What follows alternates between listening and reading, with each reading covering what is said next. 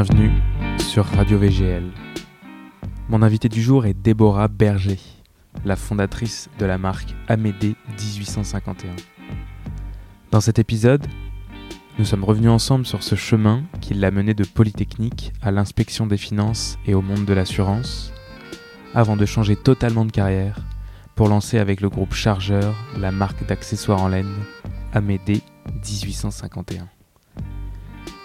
Déborah nous parle ici en toute transparence de la création de cette marque, du modèle éco-responsable qu'elle défend et de sa vision du luxe. Nous avons discuté librement, sans aucune coupure ni aucun montage, et c'est notre discussion qui vous est restituée ici, dans cet épisode 4 de la saison 1. Je m'appelle Arnaud Chanteloup et vous êtes bien sur Radio VGL, le podcast de verygoodlord.com.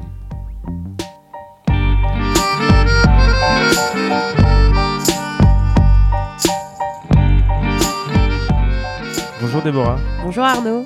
Merci de m'accueillir dans ton, euh, dans ton bureau. Et tu vas bientôt plaisir. quitter, d'ailleurs. Mais oui, tout à fait. Euh, tu as un magnifique mur de laine. Exactement, très inspirant, euh, dans lequel je me blottis euh, Ouais. régulièrement. J'ai vraiment envie de faire un câlin à ce mur de laine tellement, N'hésite pas. tellement il est doux.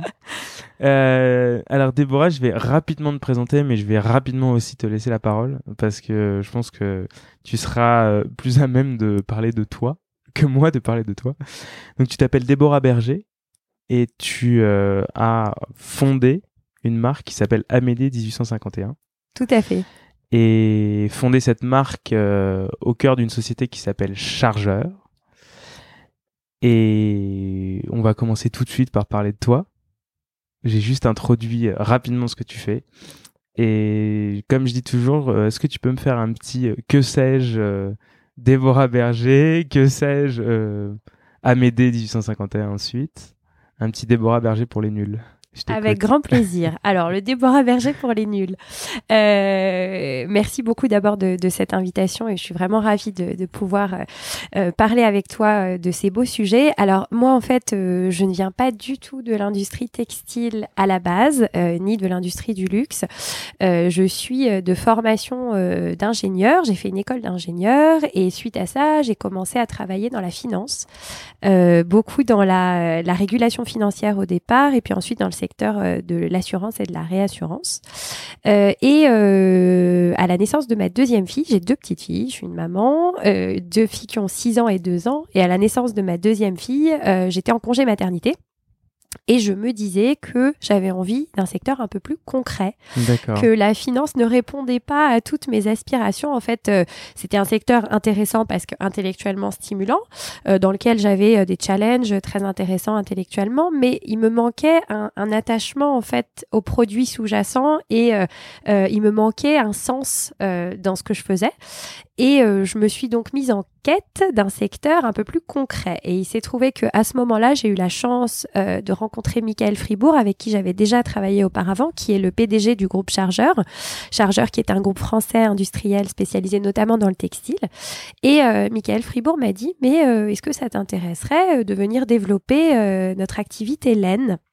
Il s'agissait d'un nouveau métier, d'une nouvelle entreprise, d'un nouveau secteur. Et euh, en fait, j'ai foncé parce que euh, quand il m'a parlé de, de la laine, il y a, il y a eu justement cette dimension en fait euh, fibre euh, Mm. que j'avais pas du tout dans, dans mes précédents postes, qui m'a attirée parce qu'on parlait de quelque chose de concret. Et c'était un vrai savoir-faire, un savoir-faire industriel, un savoir-faire aussi d'une entreprise française.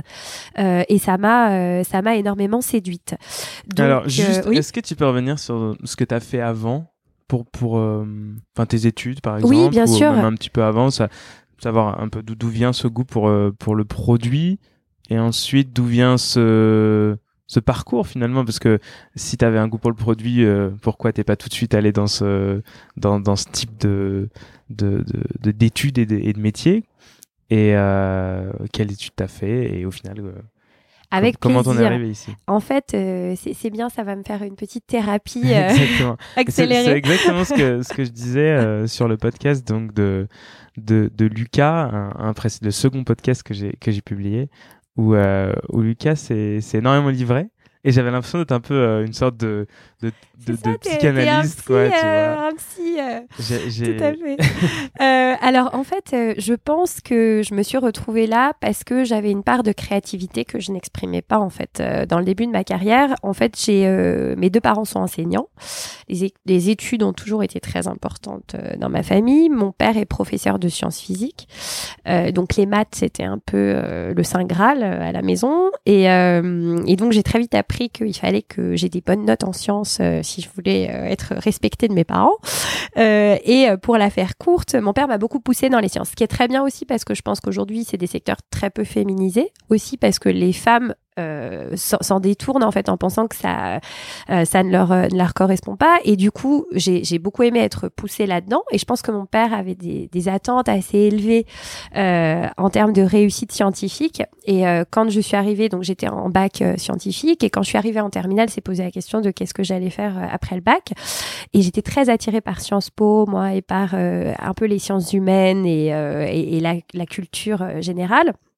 Mais euh, comme on le fait souvent en France, on a plutôt eu tendance à me pousser vers des études scientifiques Hmm. en me disant Ah, mais si tu sais si t'es bonne en maths, euh, va en prépa scientifique. De toute façon, tu pourras tout faire après.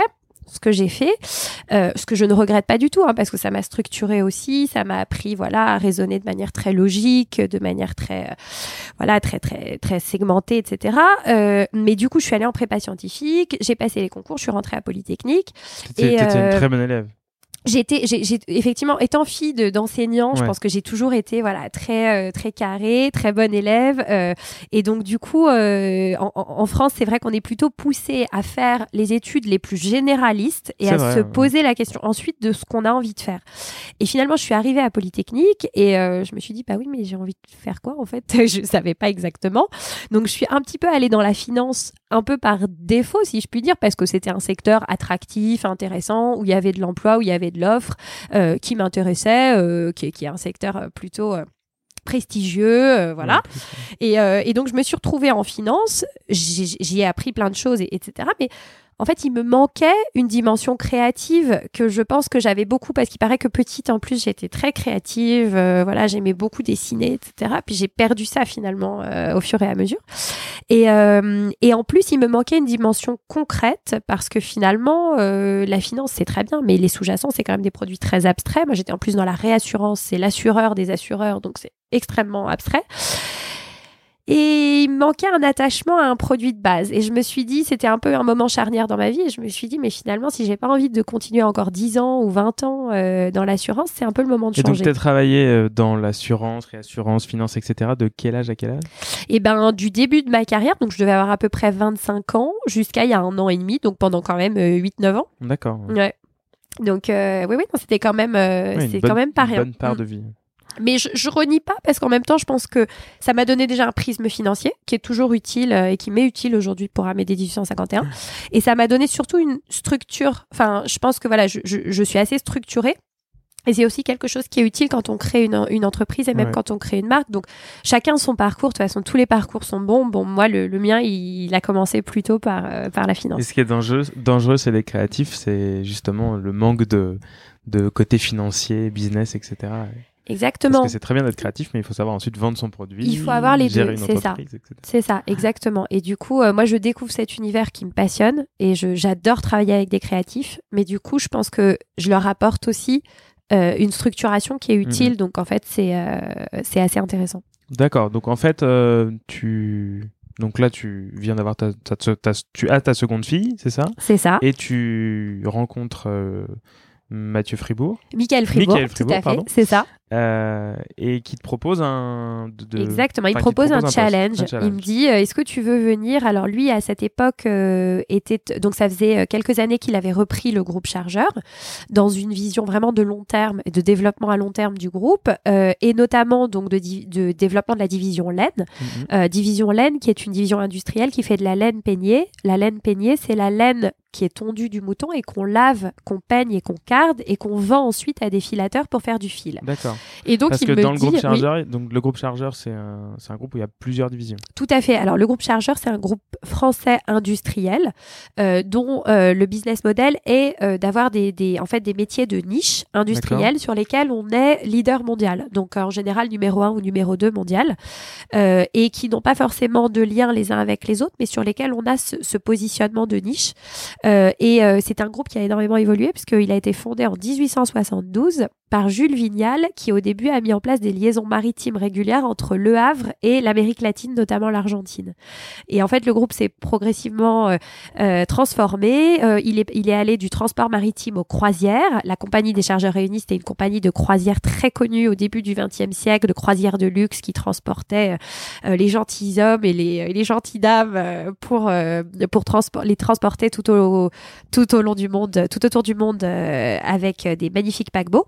Et puis euh, ensuite, il- le groupe a évolué vers le transport aérien, euh, le tourisme et puis progressivement le textile et l'industrie. D'accord. Et donc aujourd'hui, c'est quoi les métiers de, de chargeur? Donc il y a la laine. Alors aujourd'hui, il y a quatre métiers chez. Chargeur. Il y a un métier qui est aujourd'hui le métier le plus gros et le plus contributeur en termes, euh, en termes de rentabilité, c'est la protection temporaire de surface par des films plastiques. D'accord. C'est tous les films qui protègent les ordinateurs, les téléphones, les meubles euh, lorsqu'ils sont neufs ou même les immeubles. Euh, par exemple, on a à New York des gratte-ciels qui sont protégés Ah par notre film, euh, notre film. Le petit Euh, film, le petit film, le qu'on petit film tire, plastique, euh, exactement. Quand on déballe tire, son euh, iPhone, son exactement. téléphone, ça c'est ça c'est souvent très souvent c'est nous. C'est très souvent c'est Euh, chargeur. et en fait, c'est un métier assez technique Et parce donc ça s'appelle pas chargeur, ça s'appelle. chargeur protectif film. En fait, on a des noms effectivement euh, de, de marques euh, pour chacune Ok. de nos activités B2B. Donc ça, c'est une activité. Ensuite, on a une activité qui est euh, l'entoilage. Donc l'entoilage, c'est euh, la production de tissus qui va permettre de structurer notamment les vestes de costumes. Donc là aussi, Mhm. c'est un métier assez technique très sur important, lequel euh, euh, très important pour. Bah oui, exactement, vrai, très dans, dans les important. costumes, l'entoilage est, est un élément majeur qui fait tenir le, le tissu. C'est c'est la structure du, du, du costume. Et, euh, et donc, c'est Chargeur qui produit ça. Je Chargeur en produit En énormément. Et euh, on est aujourd'hui euh, même, aussi. on est euh, on est numéro 2 mondial euh, sur euh, sur l'entoilage et notamment avec une très forte présence désormais euh, aux États-Unis parce qu'on a racheté un acteur euh, majeur euh, aux États-Unis qui s'appelle euh, PCC. Euh, donc ça c'est une autre activité, Euh, une troisième activité c'est l'impression sur des textiles techniques. Donc typiquement tout ce qui est impression sur des toiles euh, qui vont ensuite servir euh, de euh, décoration dans des vitrines de magasins ou dans des musées, Comme à l'entrée. comme ce que tu as vu voilà à l'entrée de, notre bureau. siège. C'est magnifique, c'est rétro-éclairé. C'est ça, c'est rétro-éclairé. Et ça a un rendu très immersif. Du coup, euh, nous, c'est vrai que c'est c'est une technologie qu'on a développée voilà, en interne avec des modes d'impression extrêmement fins qui permettent d'avoir un rendu qualitatif Mhm. euh, très Ça- précis. Ça écla- enfin, les lumières sont éclatantes. Et du coup, voilà, c'est très apprécié, euh, Ouais. bah, notamment par, euh, par le, le retail, euh, le monde du retail ou les musées, le monde de la culture, pour mettre en valeur des œuvres. Et la dernière activité, celle Ouais. dont je suis directrice adjointe, c'est l'activité laine, peignage de laine. Donc, c'est une activité industrielle très concurrentielle parce que sur cette activité, en fait, les marges sont très faibles et c'est une activité où on a beaucoup de concurrents, notamment des concurrents asiatiques et beaucoup de concurrents chinois. Et euh, où euh, finalement euh, le marché de laine de commodité euh, devient de, de, de moins en moins rentable. Euh, et donc je suis arrivée moi aussi dans l'idée de, de développer de nouvelles lignes de métiers et d'activités pour cette division pour qu'on réussisse à maintenir la rentabilité de cette division et pour préserver cette, cette activité qui nous semble absolument magnifique et qu'on ne voudrait pas perdre au sein du groupe. Ok, d'accord.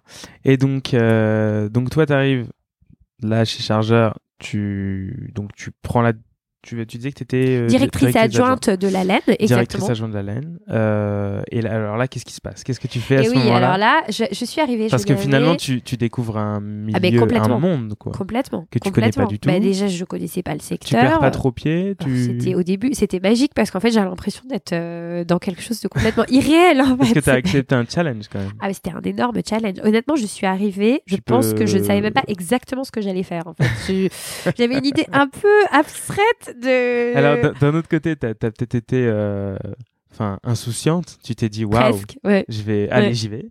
Et d'un autre côté, euh, on t'a fait confiance. Tout à fait. J'ai eu que- beaucoup de chance. Voilà, Mm. on t'a vraiment fait confiance et Tout à on, fait. Et, et on, s- et on a fait confiance plus en, en la personne et en ta motivation. Je pense que tu devais avoir à ce moment-là, plus quand on, plus que dans ton ton, ton parcours. ou- Bah, c'est exactement ça, Là, parce que en fait, euh, bon, il se trouve que Michael Fribourg, j'avais travaillé avec lui euh, précédemment au ministère des Finances, donc on se connaissait. Il avait été euh, mon chef sur une mission euh, au ministère des Finances, et donc il savait comment je travaillais. Et ça, je pense que ça a beaucoup joué parce que du coup, il connaissait ma méthode et et mon, mon, mon- ma rigueur.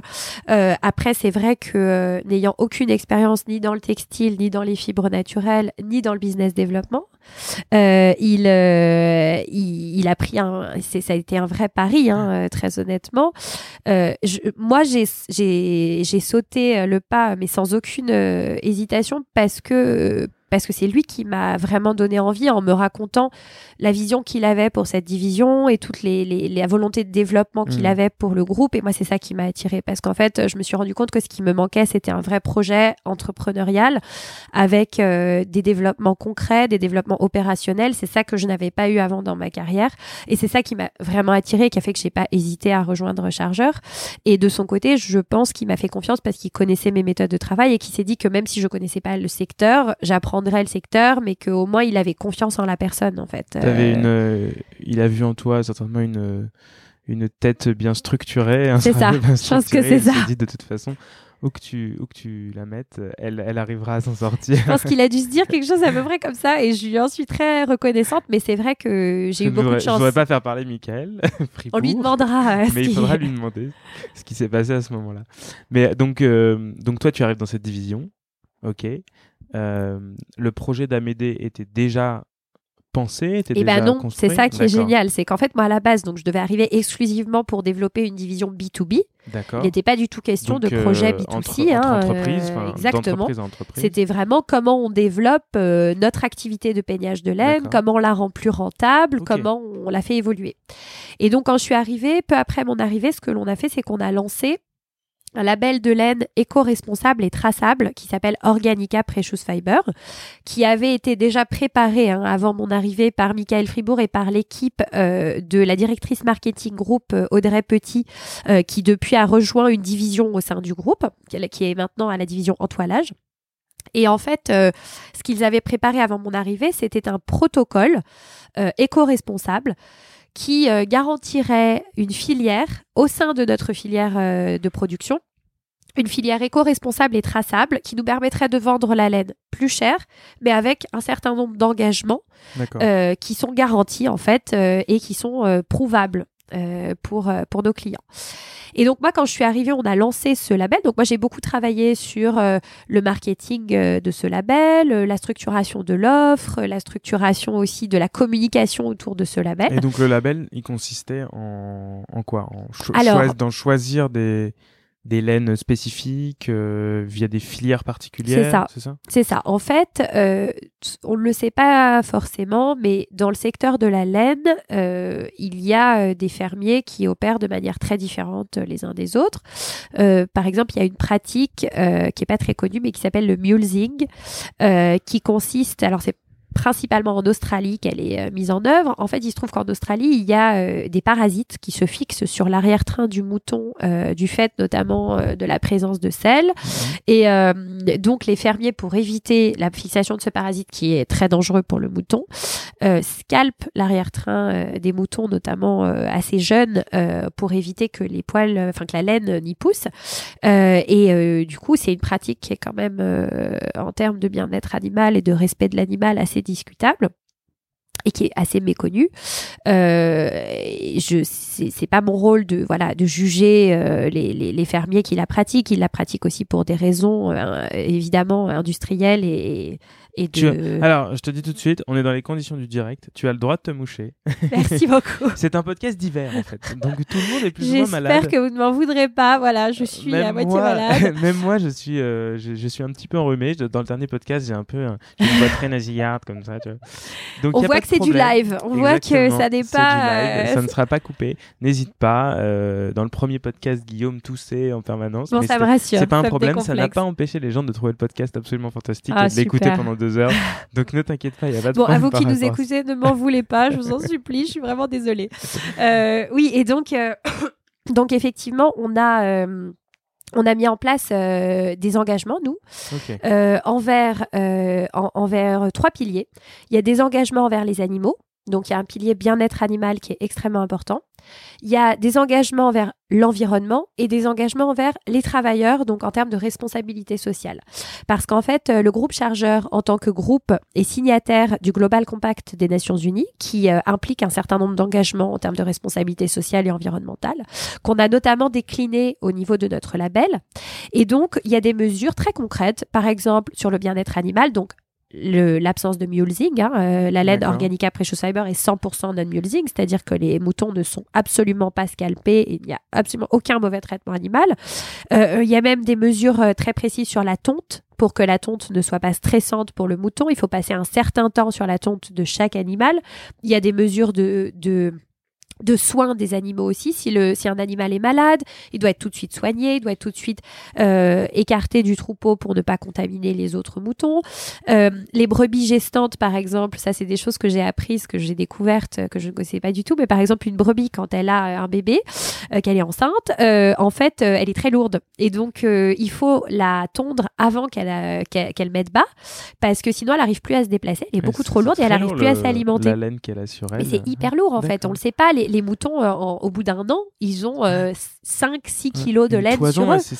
Toison, c'est pour eux, c'est énorme. Donc, euh, et d'ailleurs, le mouton mérinos, hein, non seulement ça ne lui fait pas de mal d'être tondu, mais même il en a besoin parce que la laine ne tombe pas en fait chez le mouton mérinos. Donc, du coup, un mouton mérinos qui n'est pas tondu, il y en a, il y a eu un exemple d'un mouton qui s'était enfui, qui a été retrouvé des années après. Il a failli mourir parce qu'en fait, il était étouffé par sa propre laine parce qu'en fait, elle tombait pas. Donc, on voit une espèce d'énorme boule de laine qui arrivait même plus à se déplacer. Et donc, en fait, c'est vraiment nécessaire pour leur survie, en fait, euh, de les tondre. Et donc, typiquement, bah, voilà, pour les brebis, quand elles sont, euh, quand elles sont enceintes, et eh ben, on les tond plus tôt pour qu'elles puissent se déplacer parce que, évidemment, toute la survie d'un mouton, elle dépend de sa capacité euh, à paître et, et, à se nourrir. Et mmh. ils doivent en permanence euh, paître parce que en fait euh, la, valeur euh, énergétique de ce qu'ils mangent est très faible. Donc ils passent leur journée en fait les moutons à, broyer manger mâcher des herbes. Et donc s'ils peuvent plus se déplacer en fait ils, ils peuvent mourir parce que ils ont plus la capacité à s'alimenter en fait D'accord. J'ai une photo de mouton devant moi. Ouais, voilà, tu vois, c'est inspirant. Très euh. mignon. Donc ça, c'est un des axes de Organica Precious Fiber, c'est le, bien-être animal. Donc on est très strict là-dessus. Hein. On a pris vraiment les meilleures pratiques euh, existantes. Ensuite, on a euh, le respect de l'environnement. typiquement, il y a des règles de gestion des pâturages pour que les, les, herbes repoussent sur les pâturages, pour qu'ils ne soient pas, qu'ils ne deviennent pas complètement stériles. On a interdiction d'utilisation de certains pesticides, de certaines, de certaines euh, matières euh, chimiques. Euh, et nous, dans nos usines de peignage, en fait, les usines de peignage utilisent beaucoup d'eau, puisque pour peigner, il faut laver. Et donc, on recycle intégralement l'eau qui est utilisée dans nos usines. Elle est intégralement purifiée et on n'utilise pas de produits chimiques nocifs pour l'environnement dans nos usines de peignage. Et la dernière chose, c'est la responsabilité sociale. donc, il y a des volets tels que interdiction de travail des enfants, euh, respect euh, du culte euh, dans toutes les, les, les, fermes et les, et, les usines, salaire minimal respecté pour tous nos employés ou les employés de nos sous-traitants ou de nos, nos prestataires. Et, et, voilà des, des, des règles de, de, de responsabilité vis-à-vis des employés. Et là, vous avez créé Organica Precious Fiber parce qu'il y avait un vide à ce niveau-là? Il n'y avait pas, enfin, ça n'existait pas? Alors, tout à fait. En fait, ce qui se passe, c'est que aujourd'hui, et c'est quelque chose qui, j'espère, va évoluer euh, dans les années qui viennent, mais aujourd'hui, sur les secteurs du textile, et notamment sur le secteur des matières premières et des fibres, qu'elles soient mhm. naturelles, euh, animales ou végétales, euh, il y a des initiatives de place mais il n'y a pas un organisme international, universel, qui régule l'intégralité des filières. Ça, ça n'existe pas. Et donc, c'est organisé par filière. Donc, nous, on est concerné par la filière de la laine, hein, puisque nous faisons exclusivement de la laine et, et beaucoup de laine mérinos. Sur le secteur de la laine, il y avait des labels déjà existants, mais des labels locaux. C'est-à-dire que, par exemple, il y a un label qui s'appelle New Zealand Merino, qui est très connu, notamment dans le secteur du luxe, parce que la laine néo-zélandaise est une très belle laine, de très belle qualité, mais qui garantit des engagements à la fois de qualité et de traçabilité et d'éco-responsabilité, mais pour de la laine exclusivement originaire de Nouvelle-Zélande. Et euh, nous, notre particularité chez Chargeur, c'est que nous sourçons notre laine partout dans le monde, notamment en Uruguay, en Argentine, en Australie, en Tasmanie, en Nouvelle-Zélande et en Afrique du Sud. Donc on est le plus gros acteur à sourcer de la laine sur une échelle internationale en fait. Donc déjà, nous, il nous fallait un label international parce qu'un label local, ça ne nous intéressait pas puisque Ouais, nous, auriez- on source de partout dans le monde. Vous Donc, auriez dû euh, adhérer à une multitude de labels. c'est ça. En fait, il aurait fallu peu- alors, on en a approché certains, hein, notamment New Zealand Merino, on les a approchés, on leur a proposé de développer ça sur euh, une échelle mondiale avec nous, mais eux, ils étaient vraiment très néo-zélandais, donc Mhm. ça les intéressait pas de développer ça à l'international. Et du coup, on s'est dit, bah, finalement, puisque les acteurs locaux veulent pas le faire, c'est à nous de le faire puisqu'on est les seuls à travailler avec tout le monde. Et après, il existe un label qui est reconnu internationalement, qui est un label créé par une entité euh, indépendante qui s'appelle Textile Exchange, qui est une entité américaine, euh, qui a notamment créé des labels euh, aussi euh, dans le coton. euh, et également dans les, les plumes d'oie qu'on trouve dans, dans les doudounes. Et en fait, eux, ils ont mis en place des normes et ce sont des normes auxquelles l'industrie est libre ou pas d'adhérer.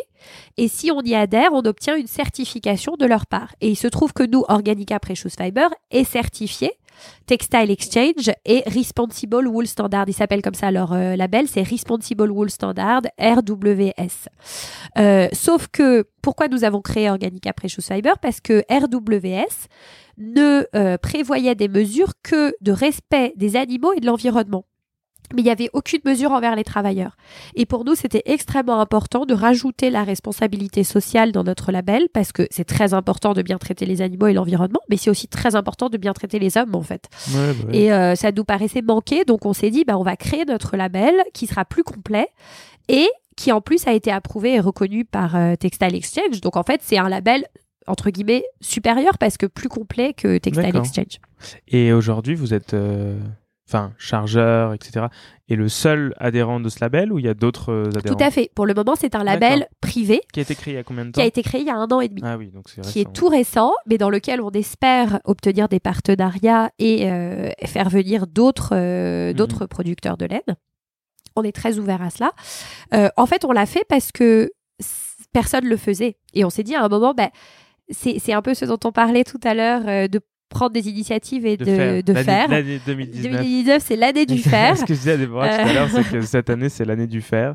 J'ai euh, pendant longtemps, alors je parle vraiment plus pour moi là, j'ai pendant longtemps euh, eu l'idée de faire des choses et puis jamais, jamais fait ces choses parce que je me disais à chaque fois, mais euh, euh, bon, faut que je fasse ci, faut que je fasse ça, faut que ce soit parfait, etc. Et puis au final, je, je les faisais pas. Comme le podcast, par exemple. J'ai mis tellement de temps à, là, à vouloir le faire. Et puis en fait, je me suis dit 2019, c'est l'année où je vais faire les choses, où je vais acheter des micros, lancer ce fichu podcast, le faire, voilà. Donc c'est l'année du faire et, euh, Ben, c'est exactement et ça. c'était la même chose. Et donc nous, on s'est dit ça, on s'est dit, on en avait assez en fait d'attendre qu'une initiative de place se mette, euh, se mette en, en- en place, que euh, que les acteurs se mettent d'accord entre eux, etc. On s'est dit finalement, on va montrer l'exemple, on va lancer quelque chose, on va lancer le mouvement, et puis ceux qui ont envie de nous rejoindre, nous rejoindront. D'accord. Et donc c'est comme ça qu'on a lancé euh, Organica. Euh, et euh, ça a le mérite d'exister, ça a le mérite de montrer qu'on peut le faire, et ça a le mérite, je pense, d'entraîner tout le secteur, en tout cas sur la filière laine, Mhm. de tirer vers le haut, parce que ce qui est évident, c'est que nos concurrents vont avoir envie de s'y mettre Ce n'est également. pas, ce n'est pas et- une mauvaise chose, en effet. ouais. Exactement. Il y a un moment sur l'éco-responsabilité, moi j'en suis persuadée, on pratique beaucoup la politique des petits pas. Il faut arrêter d'être ayatollah. Personne n'est parfait. Et nous les premiers, hein, je le reconnais, il y a plein de choses sur lesquelles on doit progresser. Mais en fait, c'est beaucoup mieux de se dire je ne suis pas parfait, mais je fais un effort et je fais quelque chose, plutôt que de se dire j'arriverai jamais à être parfait, donc je ne Mhm. fais rien. c'est Parce ça, que ouais. dans ces cas-là, rien ne va jamais bouger et de toute façon, euh, on restera toujours au même point et, euh, et c'est une excuse qui est souvent utilisée aussi par des marques en disant oh là là mais c'est trop compliqué devenir éco-responsable, je sais pas par où commencer, c'est trop compliqué, j'y arriverai jamais, donc on fait rien. Bah non, c'est dommage. Donc euh, nous on s'est dit bah on fait, on montre l'exemple et on avance. D'accord.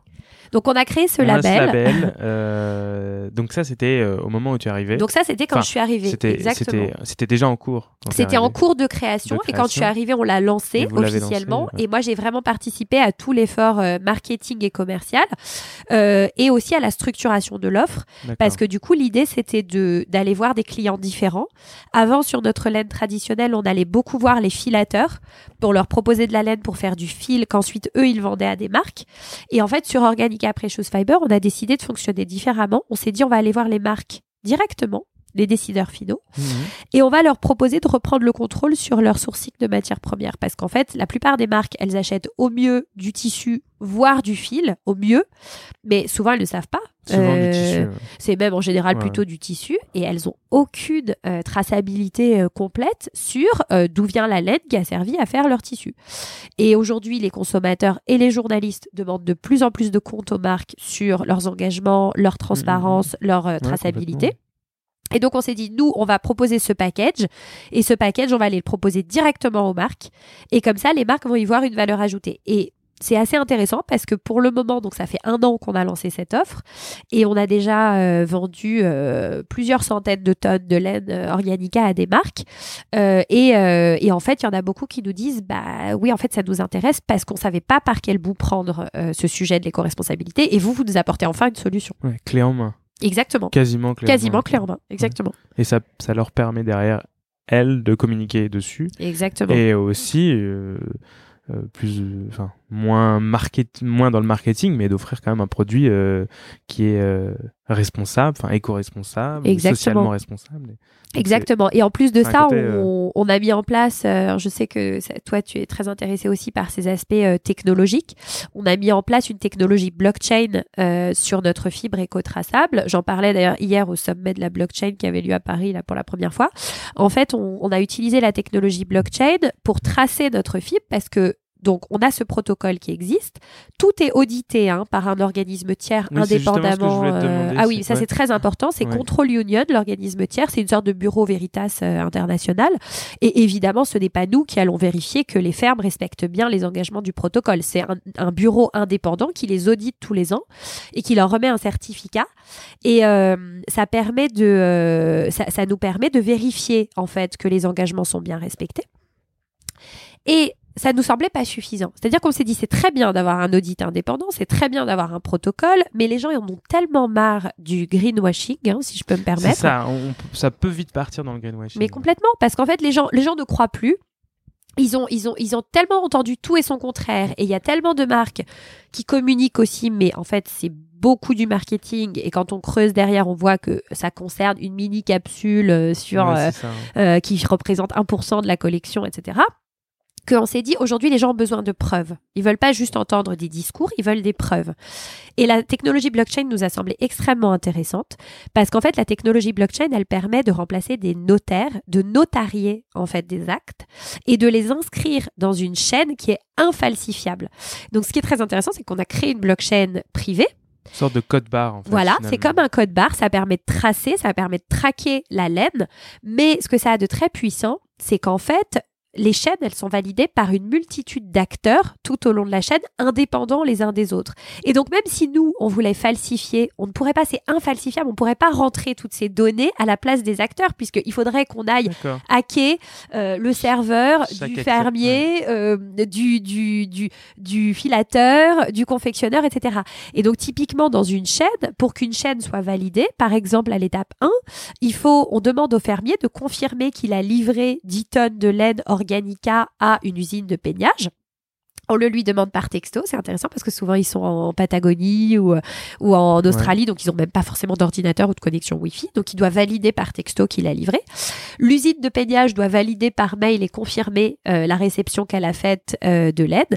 Et seulement quand ces deux acteurs confirment, ça débloque et ça valide une étape de la chaîne et ça permet de passer à l'étape suivante. Donc chaque acteur débloque un bout de la chaîne. Exactement. Et donc c'est infalsifiable parce que même si on voulait nous complètement mentir sur l'intégralité de la chaîne, il faudrait qu'on aille euh, pirater euh, Chaque- chaque, chaque acteur, ce qui est impossible en fait. Et ça, du coup, je pense que c'est une technologie très puissante pour nos générations qui sont en quête de transparence et de preuves. Mhm. La blockchain, c'est une vraie technologie de preuve. Et donc, je pense que ça va, euh, à mon avis, ça va se développer dans le Ouais, secteur très textile. intéressant. Il y a une, il y a une, euh, une partie euh, technologique qui est, Exactement, c'est qui est ça. très forte, qui est en parallèle d'une partie euh, enfin technique, enfin juste euh, Exactement. euh, d'agriculture, etc. classique, euh, qui est Exactement. donc les deux, les deux se rapprochent. Donc, euh, donc, attends, où est-ce qu'on s'est arrêté? On s'est on arrêté était- au moment où tu euh, voilà, quand on, on a lancé. Organica. Exactement. Donc, on lance le label et Parce du que coup. attention, euh, on doit quand même arriver à la fabrication à d'écharpes.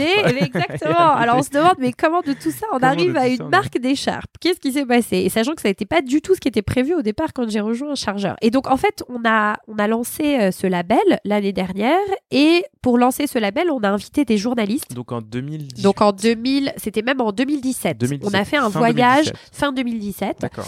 On a invité des journalistes euh, en Patagonie à visiter nos fermes et on leur a offert des petites écharpes en laine Organica qui étaient faites en Italie, euh, très très douces, des, des écharpes vraiment euh, très haut de gamme, en jacquard. euh, et les journalistes ont trouvé ça incroyable. Ils ont dit mais c'est de la laine. Ils en revenaient pas parce que je pense qu'on a une image de la laine comme la fibre qui Mhm. gratte, des pulls Le de pull grand-mère. qui gratte. ouais. Qu'il faut absolument qu'on arrive à voilà à moderniser parce que en fait euh, la laine qui gratte c'est un certain type de laine. Euh, D'ailleurs, c'est en général pas de la laine mérinos. Nous, on travaille beaucoup la laine mérinos. Le mérinos, c'est une race de mouton. En fait, il y a plusieurs races de moutons. Et il y a notamment le mouton Shetland aussi, euh, qui est un mouton qui est très utilisé pour les gros pulls, les pulls très chauds, les pulls marins, euh, qui lui gratte plus. Mais le mouton mérinos, en fait, la laine mérinos, elle est extrêmement douce. Et, Et en alors, plus, ouais. j'ai- posé la question. Sais-tu pourquoi cette laine est finalement très fine et très douce? Alors, en fait, à la base, il y a plusieurs, il y a plusieurs races de moutons. Il y a Ouais. des races de moutons qui sont utilisées pour la viande et il y a des races de moutons qui sont utilisées pour la laine. Parce que finalement, un mouton à viande, on va miser sur sa capacité à prendre beaucoup de gras et en général, les moutons à viande n'ont pas du tout des belles laines. Mhm. Euh, et le mérinos, en fait, c'est une race qui a été créée par l'homme à la base. hein, euh, je crois que ça remonte au 15e siècle, euh, qui a été créée, il me semble, par le roi d'Espagne, euh, qui, euh, qui a croisé en fait différents types de moutons pour obtenir justement un mouton qui produise une laine de qualité. Et ça s'appelait en fait euh, en Espagne au 15e, 16e siècle, la laine mérinos, c'était le cadeau des rois mages. En fait, c'était la fibre la plus douce à l'époque.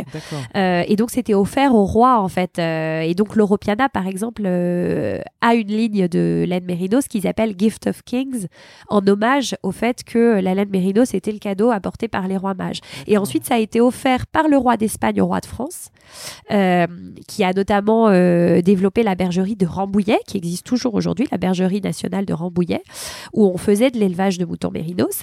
Et il se trouve qu'ensuite, ce sont euh, les Espagnols qui ont euh, envoyé des moutons mérinos en Amérique latine, notamment en Argentine et, euh, et en Uruguay, ce qui explique pourquoi aujourd'hui il y a énormément d'élevage de moutons en Amérique latine. Ils venaient pas originellement de là, hein. il n'y avait pas de moutons mérinos initialement, ils ont été implantés en fait.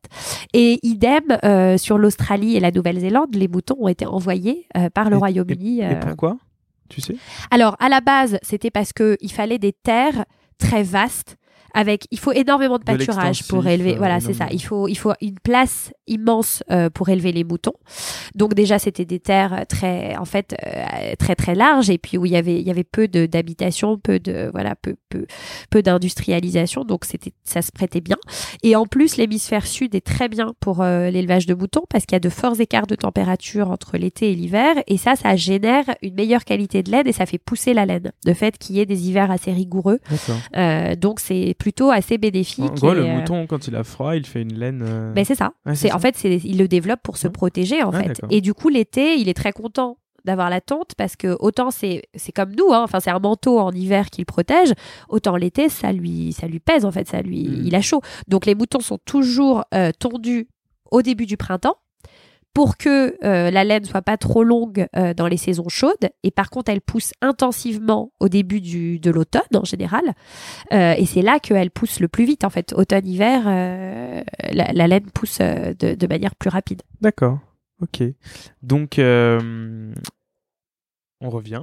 Donc voilà, on était on- en voyage. Là, on voilà. était en voyage en Australie, en Patagonie. C'est ça. etc. On était en Patagonie et, euh, et donc on, on- on leur fait découvrir ces, ces écharpes en laine et on leur explique un petit peu. C'est vrai qu'en fait on se rend compte que euh, la plupart des journalistes ou des consommateurs connaissent mal la laine. Mhm. On croit la connaître parce qu'en fait on a un rapport aussi très intime à la laine parce qu'en général quand on est bébé on a des couvertures en laine, on a des chaussons en laine. La laine c'est une fibre qu'on utilise beaucoup sur les bébés, notamment aussi parce qu'elle a des propriétés antibactériennes et euh, qu'elle a des propriétés anti-allergiques. Euh, donc c'est parfait pour, euh, pour les bébés. Euh, et donc du coup, c'est plutôt quelque chose auquel on pense lié à l'enfance. Souvent, enfant, on a des bonnets en laine, on a des pulls en laine, euh, etc. Euh, mais euh, ensuite, dès qu'on devient adulte et qu'on a envie de, de fibres un peu plus luxueuses, on va penser spontanément beaucoup plus au cachemire. C'est vrai qu'on qui- croit le, le cachemire est, est devenu est passé aujourd'hui vraiment sur le, le devant de la scène et, euh, et quand on a envie de quelque chose de doux, on pense tout de suite c'est vrai comme tu Exactement. dis cachemire, alors qu'en fait une laine vierge, euh, une superbe laine vierge ou même une laine mérinos, euh, ça a une, une douceur. euh, Exactement. Vraiment, euh, enfin, c'est très très doux. Et c'est même limite moins. Comment dire Moins lisse. Oui, et c'est moins pelucheux aussi. Et moins, ouais, Donc euh, c'est un peu aussi. plus, ça a un toucher un peu plus sec, un peu moins, euh, euh, alors que, que certaines personnes peuvent moins aimer, mais mais C'est vrai mat, que c'est plus exactement, Ouais. c'est plus et donc aussi plus masculin. Un peu, Et ouais, ça, c'est plus- intéressant, je pense, pour l'homme, parce qu'en plus, bah, on le voit, hein, typiquement, Uniqlo, ils ont un best-seller qui est le pull en mérinos. Ils ont un pull 100% mérinos de très belle qualité hein, d'ailleurs, euh, qui euh, qui est vraiment bon euh, à, à la Uniqlo, hein, un très bon rapport qualité-prix dans plein de couleurs, etc. C'est un best-seller qu'ils ont depuis 10 ans. On parle beaucoup d'Uniqlo sur ce podcast. oui, c'est bah, c'est un peu une référence. hein, référence. ils ont quand même réussi à créer des, des, des intemporels de très belle qualité à des prix accessibles. euh, voilà, ce qui est une très belle réussite. hein, il, faut vrai. le, il faut le reconnaître. Et typiquement, le, le, le Merino, c'est un de leurs best-sellers. c'est- et, et donc, il y a un toucher qui est très différent. Et surtout, ce que la laine Mérinos a d'intéressant par rapport au cachemire, c'est que la laine Mérinos, elle est thermorégulatrice. C'est-à-dire qu'elle va évacuer la transpiration et elle régule la température du corps. Si on a trop chaud, elle va rafraîchir et si on a trop froid, elle va réchauffer. Et donc, euh, ça, c'est une propriété que n'a pas du tout le cachemire. Le cachemire est plutôt même euh, assez étouffant, en fait. Alors, c'est très chaud, mais euh, c'est pas respirant. Euh, et c'est pour ça que la laine Mérinos est très utilisée dans le sportswear, notamment de, de haute qualité. Et notamment pour les sports de montagne. En fait, il y a des marques qui ont fondé toute leur réputation sur le 100% Mérinos qui aujourd'hui font des vêtements notamment de première couche, des sous-vêtements de ski ou de trekking ou d'alpinisme qui sont en 100% laine mérinos. Et ça a beaucoup d'avantages parce que c'est antibactérien, c'est euh, très doux, c'est euh, régulateur thermique, c'est anti-odeur, c'est anti-allergique et en plus, euh, c'est une fibre qui est euh, 100% biodégradable et renouvelable.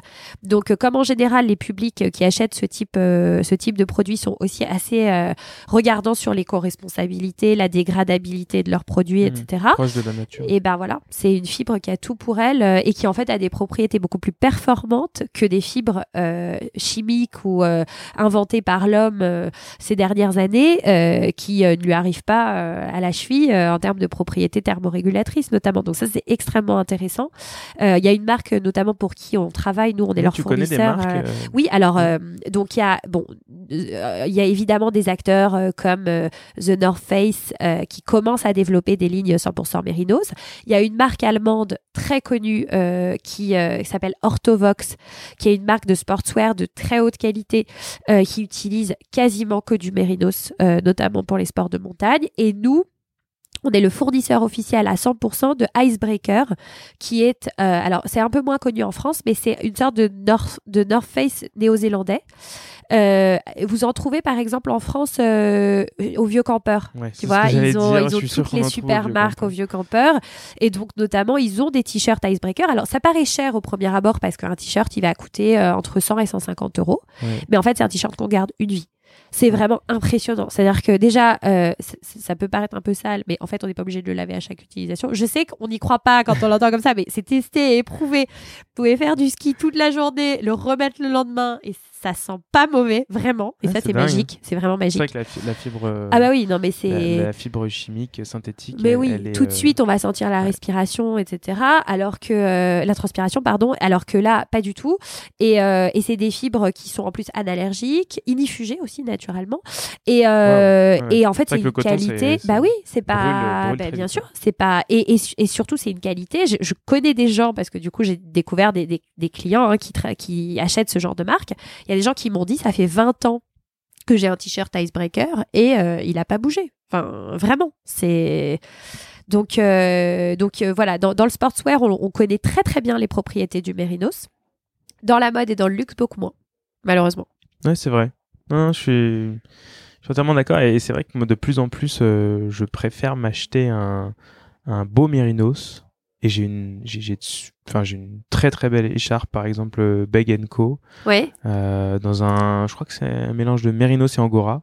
d'accord. Ouais. Et euh, elle, elle a une douceur. euh, pff, Ben voilà. En fait, et là, bon, c'est pas parce que t'es devant moi, euh, Merci, mais merci. la, la, tu sais ce que je veux dire. Eh oui, je La, la Amédée euh, est vraiment, vraiment douce, Ouais. épaisse. Enfin, le tissage de cette écharpe est vraiment, euh, enfin, magnifique et vraiment très douce, très chaude. C'est vraiment très agréable et euh, absolument pas besoin d'avoir du cachemire. Enfin, vraiment. Pas du tout, pas du tout. Et, euh, Je, je, j'adore. mais les écharpes en cachemire, exactement, c'est ouais, un ouais, autre. euh, elle a d'autres qualités, la fibre qualités, cachemire. hein, euh, Mais, euh, mais voilà, je pense que c'est important aussi de, de parler de la laine.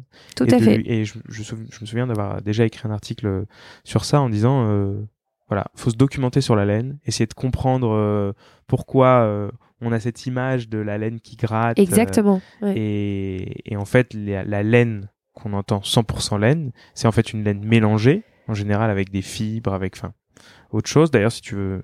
Oui, nous en alors ça, on le sait pas. Alors c'est pareil, c'est ce que j'ai il y a découvert. juste la laine euh, vierge qui exactement. est la laine. euh, La laine vierge. Alors, en fait, il y a beaucoup de labels hein, dans les fibres de manière générale et dans la laine aussi. Donc, quand on a 100% laine, mm. ça ne veut pas forcément dire que c'est euh, effectivement de la laine euh, issue d'une première tonte, en fait. Ça peut être une laine qui peut être mélangée avec, coupée, entre guillemets, avec d'autres fibres, notamment des fibres aussi euh, qui peuvent être recyclées euh, qui ne sont pas forcément issus d'une première tonte de mouton. Pour être sûr d'avoir de la laine issue d'une première tonte, il faut chercher de la laine vierge. En général, d'ailleurs, le label ou le marque, c'est ça qui l'indique, c'est de la laine vierge. Euh, maintenant, la laine vierge, c'est très bien, mais il y a encore mieux parce qu'il y a plein de types de laine qui existent. Donc, typiquement, par exemple, si vous voulez chercher quelque chose qui soit extrêmement doux, il va falloir aller chercher plutôt du côté de la laine mérinos, comme on vient de le dire, Mhm. parce qu'il y a plusieurs types de laine. La laine Shetland, c'est différent, etc. Euh, et euh, la laine mérinos, euh, elle, elle-même, euh, ce qu'il faut savoir, c'est que ce qui fait sa douceur, c'est le micronage, c'est-à-dire le diamètre de la fibre. C'est un peu comme pour nos cheveux. hein. Euh, Le cheveu a un diamètre, et ben la, la fibre de laine, Le elle a aussi. euh, nuque, sais, voilà, et très c'est exactement ça. Et ben c'est ça, en fait, les, les, les- très la laine, c'est les, les cheveux du mouton. hein. Enfin, c'est voilà. Et, euh, et donc, en fait, on mesure la douceur de la laine du mouton au micronage de la fibre, c'est-à-dire au diamètre de la fibre. On parle en millième de millimètre. Donc, ce sont vraiment des, des, des, des fibres euh, voilà, très fines. Et alors, en fait, ce que l'on dit traditionnellement, c'est que au-dessus de 20 microns, on va avoir des fibres qui ne sont pas pour un usage peau à peau. C'est-à-dire, on va pas avoir des fibres qu'on peut mettre à même la peau en première couche. On va être plutôt sur du pull, du gilet, du manteau. Des, voilà, des, fibres qui vont servir plutôt en deuxième ou troisième couche. Euh, si on veut mettre de la première couche, c'est-à-dire si on veut porter le vêtement à même la peau, il faut avoir une fibre de moins de 20 microns. L'idéal dans le sportswear, la fibre idéale dans le sportswear, c'est 19,5 microns, qui est le bon rapport entre le prix et euh, la douceur de la fibre. Et après, il y a des fibres beaucoup plus fines. Euh, L'Europiana, qui commercialise en général les fibres de laine les plus fines du monde, ils font un concours hein, tous les ans pour Ouais, euh, récolter euh, les fibres de laine les plus fines du monde. En général, ça tourne autour de 12,5 microns. Et ensuite, entre euh, 12,5 euh, et euh, 19,5, il y a tout un, voilà, un, un panel de, de, de, de, de micronage euh, qui ont des usages différents. Et quand on est sur des, des fibres autour de 14, 15 microns, on est sur des fibres extrêmement précieuses, extrêmement douces et euh, qui sont plus chères que les fibres de cachemire. Et c'est fragile? C'est une fibre assez résistante et en plus elle a le mérite, comme elle est moins poilue, comme on disait, que le cachemire, de moins boulocher. Mhm. Donc ça, c'est assez, c'est une propriété qui est aussi assez intéressante. Euh, et c'est une fibre, en théorie, un bon pull en laine mérinos, il doit durer une vie. Enfin, il n'y a pas de raison, s'il est bien entretenu, euh, il n'y a pas du tout de raison que euh, le pull se, se dégrade. Euh, donc euh, c'est des fibres de grande résistance en fait. hein. C'est- en fait, c'est la fibre, euh, la laine euh, qui a été utilisée depuis la nuit des temps par l'homme. hein. C'est la première fibre que l'homme a utilisée euh, plusieurs milliers d'années avant, euh, avant Jésus-Christ. Et, euh, et c'est exactement pour ça. C'est parce que c'est une fibre chaude et résistante. Et, et on n'a pas fait beaucoup mieux euh, depuis que les fibres animales hein, euh, pour la résistance. D'accord. Eh bien, je pense qu'on peut retourner C'est une nouvelle fois en Patagonie Et donc on avec était en fa- Patagonie. cette fameuse écharpe que tu as que tu as donnée aux journalistes. Exactement. Donc, on leur avait fait des écharpes en laine 16 microns, pour revenir sur ce que je viens Ok, d'expliquer. donc Donc, une laine euh, assez ouais. précieuse, voilà. Euh, et, euh, et donc, on leur avait offert et ils ont trouvé ça incroyable. Ils ont dit, mais on dirait pas de la laine. Qu'est-ce que c'est doux? Qu'est-ce que c'est agréable? Vous devriez les vendre. Encore une idée reçue qui tombe. Exactement, une idée reçue qui tombait. Ils ont découvert en plus grâce à nous toutes les propriétés de la laine. On leur avait fait un petit cours sur la laine qu'ils avaient adoré. Et, euh, et ils nous ont dit, mais vous devriez les vendre, euh, vos écharpes, euh, pourquoi vous le faites pas? Et donc là, Michael Fribourg euh, m'a dit, bah, Déborah, est-ce que euh, ça t'intéresserait qu'on lance euh, notre propre marque d'écharpes euh, au sein du groupe Chargeur? Donc voilà comment on arrive à Amédée 1851. Et là, let's go. une énième facette, une énième casquette euh, pour ça. toi et te voilà euh, embarqué dans un nouveau projet. Exactement. Alors là, c'était vraiment extraordinaire parce que je j'aurais jamais imaginé faire ça. Ouais. Et moi, j'ai sauté sur le projet, évidemment, euh, extrêmement heureuse de pouvoir euh, travailler sur ce projet parce que c'est une grande chance parce que c'était en fait un projet très intrapreneurial, c'est-à-dire que c'était une vraie création d'entreprise, une création de marque, mais avec tout le soutien aussi d'un groupe industriel derrière. Ce Donc, qui euh, ce qui est- ce qui est extraordinaire ce parce que génial. si j'avais dû créer ça moi toute seule en partant de zéro, j'aurais mis cinq fois plus de temps que Mhm. je ne l'ai fait là. euh. Donc ce qu'on avait de très fort, c'est qu'on avait déjà un- une très forte connaissance de la laine. Donc moi, je me suis assise sur toute notre expertise en termes de sourcing de laine et en termes de traitement industriel de la laine. On connaissait en plus tous les meilleurs fabricants, euh, tisseurs et tricoteurs de laine, notamment en Italie, parce que ce sont déjà nos clients. Mhm. Et en plus de ça, on avait donc tout ce sourcing éco-responsable. Et ce qui est, ce qui est, je trouve très intéressant dans ce projet, c'est qu'on a créé une marque en partant d'une fibre. Et les marques qui se créent aujourd'hui, elles se créent plutôt autour d'un designer, autour d'un style, autour d'une image, euh, mais elles se créent rarement aujourd'hui autour d'une fibre, en fait, euh, autour d'une matière première. Et donc, nous, on a fait le pari inverse. On est parti d'une matière première qui nous semblait sous-utilisée aujourd'hui dans le monde du luxe et de la mode. Et on s'est dit comment on la valorise. Et pourquoi on a choisi le monde de l'écharpe? Pour plusieurs raisons. Parce que déjà, l'écharpe, elle se prête bien à la laine mérinos. Ensuite, parce que euh, c'est quand même notre première activité hein, dans le groupe chargeur en B2C, en retail et surtout dans la mode et le luxe. Donc, on s'est dit qu'il fallait qu'on parte aussi d'un produit où euh, il y ait moins de difficultés, de taille, de fit, euh, Mhm. Que c'était quand même plus vrai. facile de parler Ouais. sur, de partir sur un produit euh, qui, qui va à tout le monde en Même fait. si Euh, j'espère que Amédée 1851 fera un jour du pull. mais oui, on en a parlé. J'espère aussi. J'espère aussi parce qu'on travaille avec des tels tricoteurs que je pense qu'on Ouais, pourrait faire vraiment de ouais. superbes pulls. Tu vois, tu et, prends euh, l'écharpe que, que Oui, j'ai en pull. en pull, waouh. Exactement. quelque chose de magnifique. Ah oui, non, tout à fait. Et donc, euh, Et donc, par quel bout tu as commencé? Alors bonne question parce que donc quand Michael Fribourg m'a dit bon bah ok, je te donne euh, un budget, Donc là, un Amédée n'existe pas. rien n'existait. Il y avait rien. On avait juste une fibre. euh, des fabricants qu'on connaissait Mhm. et euh, on savait qu'on pouvait faire de belles écharpes Et avec notre fibre. clients journalistes. euh, Et quelques journalistes voilà, qui nous ont dit Ah, vous nous prévenez quand euh, vous créez votre marque parce que ça nous intéresse. Et donc, ce qu'on a fait, c'est que moi, je suis repartie en fait des archives du groupe Chargeur parce que je voulais que cette marque, cette marque, elle est appelée à durer. Hein. On, se, on se projette vraiment dans le long terme. C'est pas une opération one shot marketing. c'est quelque chose qu'on veut vraiment développer. On voudrait qu'à terme ça devienne peut-être une nouvelle activité du groupe, hein, si ça si ça fonctionne bien. Et donc, euh, moi, je voulais que cette marque, elle soit complètement en cohérence avec l'univers chargeur et pas que ce soit une sorte d'ovni euh, que personne ne comprenne et dont on se dise c'est quoi ce truc, euh, qu'est-ce que ça a à faire avec chargeur. Donc, je suis repartie des archives et c'est là que je me suis plongée dans l'histoire de chargeur et c'était absolument passionnant. C'est là que j'ai découvert que chargeur avait été fondé au 19e siècle, qu'initialement c'était une compagnie maritime de transport entre le Havre et l'Amérique latine, que l'Argentine faisait partie de l'ADN du groupe depuis le départ. Donc, c'est un pays très important pour nous et c'est pour ça aussi qu'aujourd'hui c'est un pays très important pour euh, Organica parce qu'on y source beaucoup de notre laine. Et puis, euh, et puis il fallait trouver évidemment un nom.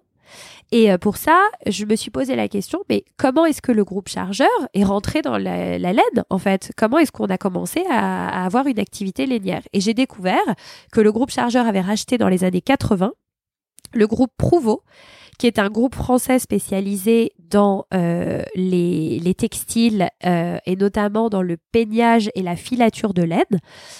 Qui, euh, qui, avait deux pôles en fait. Il y avait un pôle industriel, peignage et filature de laine, et il y avait un pôle plus retail, marque, qui avait notamment la marque Rodier, D'accord. Qui existe toujours, hein, et qui a été revendu à d'autres acteurs. Et donc, nous, le groupe Chargeur, nous avons racheté toute la partie industrielle du groupe Prouveau dans les années 80. Et cette, euh, toute cette filière industrielle, elle avait été créée en fait en 1851 par Amédée Prouveau, d'où le Amédée 1851, euh, qui a fondé un peignage de laine et c'était un vrai entrepreneur pour l'époque, euh, comme le fondateur de Chargeur, parce que c'est un homme qui a dit on va créer un pédiage de laine en France, on va faire venir des laines de partout dans le monde et on va devenir une référence de la laine. Et c'est ce qui s'est passé. En fait, au début du XXe siècle, euh, le pédiage euh, était le centre mondial de la laine. Euh, c'était un, village, hein. il employait 10 000 personnes. Les laines venaient de partout dans le monde et notamment d'Argentine par paquebot des chargeurs réunis. Donc il y avait déjà des liens, euh, dans les années 20 entre chargeurs et euh, le groupe Prouveau. Et en 1987, euh, le groupe chargeur a racheté les activités lainières du groupe Prouveau et c'est comme ça qu'on est rentré dans la laine chez Chargeur. Donc AMD 1851, c'est un hommage aux origines lainières du groupe chargeur. Et donc on s'ancre vraiment dans cette histoire, ce savoir-faire, et on, voilà, on se revendique aussi de, de, cette histoire française qui est très importante pour nous. Ok. Et, euh, et tu as commencé, enfin, le groupe et toi, vous avez commencé à vendre les écharpes tout de suite sous Amédée ou vous avez commencé directement euh, à vendre des écharpes sans la marque?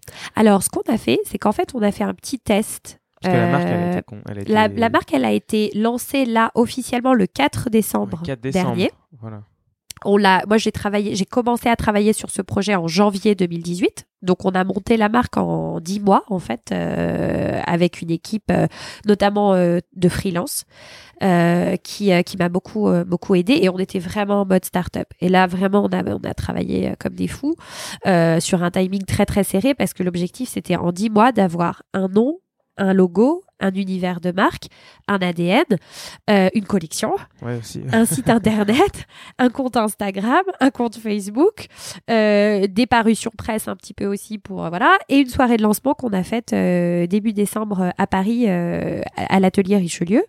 et donc tout ça, ça a été un compte à rebours incroyable. Mais finalement, de toute façon, moi je suis persuadée qu'on fait les choses quand on est dans l'urgence. Et donc finalement, d'avoir une deadline très serrée, bah, ça nous a forcé à être extrêmement efficace et à prendre des décisions très rapide euh, et on aurait pu euh, tergiverser pendant des années euh, sur chaque point. Et puis bah finalement comme on avait dit mois et eh ben on a été hyper rapide. Et c'est pas plus mal parce que ça nous a permis de sortir quelque chose très vite en fait. Et je pense que même si on a sans doute fait des erreurs et il y a des choses à rectifier maintenant on part pas de zéro et on part de quelque chose. Et, euh, et donc, on a déjà une première euh, courbe d'apprentissage. En fait, moi, en un an, j'ai appris euh, énormément de choses. que Puis tu régleras les soucis un par un au fur et à mesure. Voilà, c'est ça, exactement. c'est le plus important. et donc, donc, tu fais un premier test en rentrant de Patagonie, finalement. Ça. après on a fait un premier test. Après avoir eu comme ça ce cette, ce, cet feedback, ouais, encouragement des- de la part des, des journalistes. quoi, tu vois. On a fait un test euh, qui s'appelait euh, à l'époque euh, My Organica Shop, D'accord. euh, qui était un petit site My, My comme mon, mon- Ah, ma boutique Organica, My, My Organica Shop. Et c'est un site qui n'existe plus hein, aujourd'hui, qu'on a fermé, qu'on avait développé quand même pour la petite histoire en cinq semaines. Donc c'était pas mal. C'était un petit hackathon euh, qu'on s'était fait en interne. Euh, et, euh, et en fait, euh, à la base, on avait développé une écharpe. Une écharpe, version homme, version femme, en laine, toute simple, euh, à autour de 100 euros, euh, faite en Italie. Et, euh, et ça a très bien marché en fait. On a ouvert l'e-shop en janvier 2018 et on l'a, enfin en décembre 2017 et on l'a laissé ouvert jusqu'à mi-janvier 2018. Et sur à peu près un mois et demi, on a vendu euh, plusieurs centaines d'écharpes juste euh, sur le l'effet bouche à oreille en fait euh, interne chez Chargeur et auprès de, de nos réseaux. Et ça nous a conforté dans l'idée qu'il y avait quelque chose à faire sur l'écharpe haut de gamme en laine. Et c'est comme ça qu'on a décidé de lancer ensuite Amédée 1851, qui là est un positionnement plus haut de gamme, parce qu'on est parti sur des écharpes vraiment de luxe, Mhm. euh, avec un positionnement très haut de gamme. Alors effectivement, ce Alors, sont... luxe, aujourd'hui, ça. Enfin, après, le luxe peut vouloir dire plein de choses. C'est vrai. Euh, donc, euh, quand tu dis luxe, pour toi, ça, ça correspond à un placement prix à peu près à combien? Alors, on est sur. euh, on a plusieurs types de produits, mais sur nos écharpes tricotées, ça va aller de 110 euros à à peu près 300 euros. Et sur nos écharpes euh, jacquard, on va être un petit peu plus cher parce que la technique jacquard est, est plus chère. Donc, on va être sur des écharpes autour de 300 euros. Et sur nos écharpes imprimées, je vais en parler un petit peu après, mais on fait aussi du twill de laine imprimé. Sur nos écharpes imprimées, on tourne entre euh, 200, entre, en fait, on a un petit modèle à 110 euros et ensuite on est entre 250 et 350 euros. Donc c'est effectivement euh, un certain budget, euh, tout à fait, euh, ça, j'en suis tout à fait consciente. Euh, mais après, ce qu'il faut voir, c'est que ce sont des produits durables et que ce sont des produits éco-responsables. Donc il y a aussi toute une chaîne de production qui est propre Oui, ça, et ça, se- Euh, finalement, ça se paye. et ça se paye. Ouais, Exactement. Vraiment. Enfin, c'est comme, c'est comme le bio, c'est comme, enfin, voilà. C'est forcément un peu plus ça. cher puisque c'est un, c'est un peu plus euh, rare et forcément si, malheureusement aujourd'hui on a toujours, euh, enfin, beaucoup trop d'acteurs veulent faire moins cher, moins cher, moins cher, mais au final, il y a toujours quelqu'un qui doit payer le coût, que ce soit un coût Exactement. écologique ou un coût social. Exactement. Et, euh, et au moins, euh, au moins là, euh, chacun doit être euh, rémunéré et respecté euh, à sa juste Exactement. valeur, que ce soit une personne, un animal ou la nature. Exactement. en tout cas, je- en tout cas, c'est ce que c'est ce que tu nous expliquais tout à l'heure. Donc, euh, donc tu, donc là, t'as créé AMD. Oui.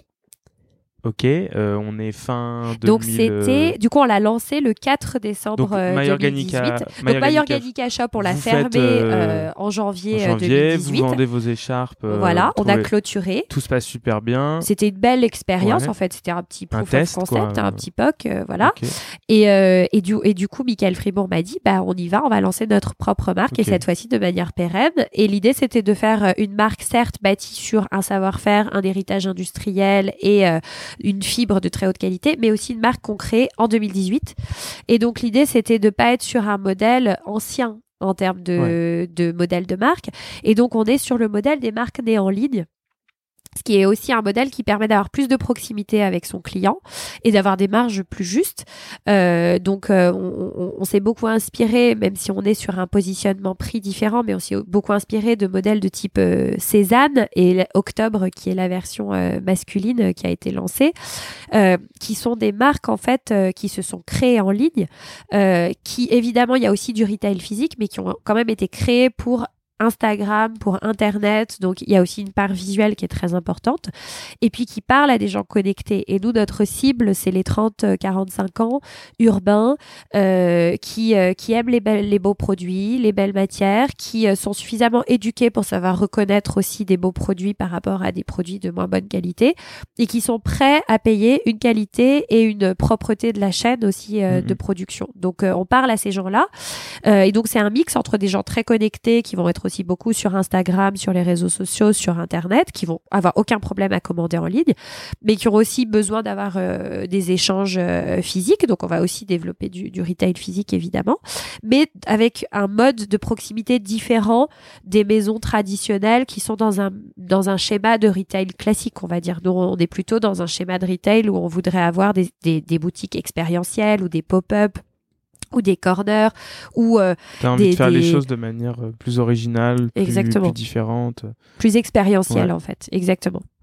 C'est marrant parce que c'est t'es dans un groupe qui est énorme.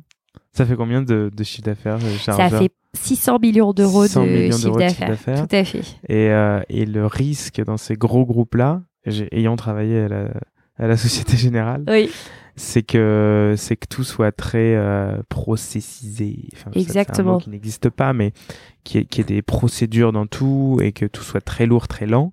Et en fait, toi là, tu arrives dans chez Chargeur et, et tu tu fais la petite abeille. euh, c'est ça. C'est exactement ça. et, et tu euh, et tu vas très vite.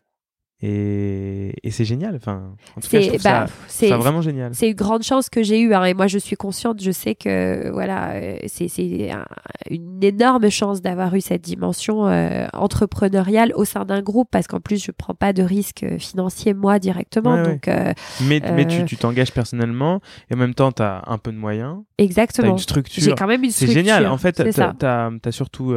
T'avais les pièces du puzzle C'est ça. et tu les as. Et moi, je les ai juste assemblés, en fait. C'est assemblées. exactement ça. C'est exactement ça. Et ça a été une grande chance. euh, Ça, c'est vraiment lié, euh, voilà, au, au caractère euh, très visionnaire de, de Michael Fribourg et puis à son, Oui, c'est bien à sa volonté de laisser de la liberté aussi. Il m'a laissé beaucoup de liberté et ça m'a permis, du coup, de fonctionner comme une start-up et pas, euh, on m'a pas processé dès le début en me disant, il faut que tu rentres dans les codes de tel process, tel reporting qui m'aurait complètement euh, empêché de Ouais. Faire quoi que ce soit, en fait, dès le début. Pour un industriel, c'est dur de sortir de ce C'est carcan. très dur. C'est très et, dur. euh, et de se dire, euh, je- enfin, pour un pour un start-upper de lancer une marque euh, ou ou pour un jeune qui, enfin, par exemple comme moi, bon bah, on, on le fait. C'est plus naturel, parti, bien sûr. Mais Mm. pour un industriel qui, qui a l'habitude justement de, de ce de, de ce type de structure très lourde, très, enfin voilà, c'est, je pense que c'est, faut avoir une certaine plasticité d'esprit. Complètement. Et Mais ce qui a beaucoup aidé, c'est que voilà que Michael Fribourg est jeune, euh, que c'est un vrai entrepreneur dans l'âme et qu'en plus il se projette euh, à très long terme chez Chargeur. Donc en fait, Chargeur, il a vraiment envie de le développer. Et du coup, bah, il voit Amédée 1851 comme un bébé qui peut euh, un projet à 10 ans, 20 potentiellement, ans, voilà, c'est, ça, pas... c'est du vraiment long terme. Et Ouais, c'est vrai que n'importe quel dirigeant qui est euh, à une optique, euh, enfin un horizon 3 ans, ferait jamais une chose pareille Non, parce que ça n'a aucun sens. Il y a aucune rentabilité à court terme à Non, attendre d'un projet comme ça. Ça peut être que du long terme. Donc ça, c'est très fort d'avoir eu. et c'est moi, c'est ça qui m'a attiré. Et puis de se, finalement, de, je le pense pas du tout, ce que je vais dire, mais de s'embêter avec de l'organique. Mais complètement, complètement. Je, je, je trouve ça euh, très, enfin très bien, quoi. C'est vraiment, euh, je trouve ça vraiment, enfin c'est, c'est, c'est- au moins c'est aller jusqu'au bout des choses, Exactement. bien faire les choses, et euh, et encore une fois pour un industriel c'est, waouh, Ben oui, c'est pas, c'est pas ouais, complètement évident. pas complètement Et évident. je pense qu'il a tout à fait raison, et ça c'est lié aussi, je pense, euh, à la génération. Euh, nous, on est des générations très préoccupées par euh, l'impact environnemental et euh, on est de plus en plus regardants sur la RSE, etc. Les générations qui viennent après nous, encore plus. Enfin, moi, je vois même les, les, les ados aujourd'hui, c'est une vraie préoccupation pour eux. Euh, et donc, je pense que c'est un investissement d'avenir. Et ce qu'on a Mm. fait sur Organica Precious Fiber, je suis sûre qu'à 10-15 ans, ça va porter ses fruits. de toute façon ça certain. peut pas aller dans l'autre sens. Ça va parce que, dans le bon sens. on- sinon c'est droit dans le mur. bah non, c'est pas possible. pas Je veux dire, tout le monde euh, se, se rend compte. On le sait hein, tous, voilà. Maintenant c'est évident, on l'a devant nous. On peut pas continuer Voilà, comme ça. La fast fashion euh, avec des fibres, euh, des fibres chimiques qui pas, qui sont pas biodégradables, qui vont aller polluer les océans tous les ans. Enfin, c'est pas possible. Oui, la mode pas- jetable, on espère qu'elle disparaîtra. C'est pas possible. On ne devra pas.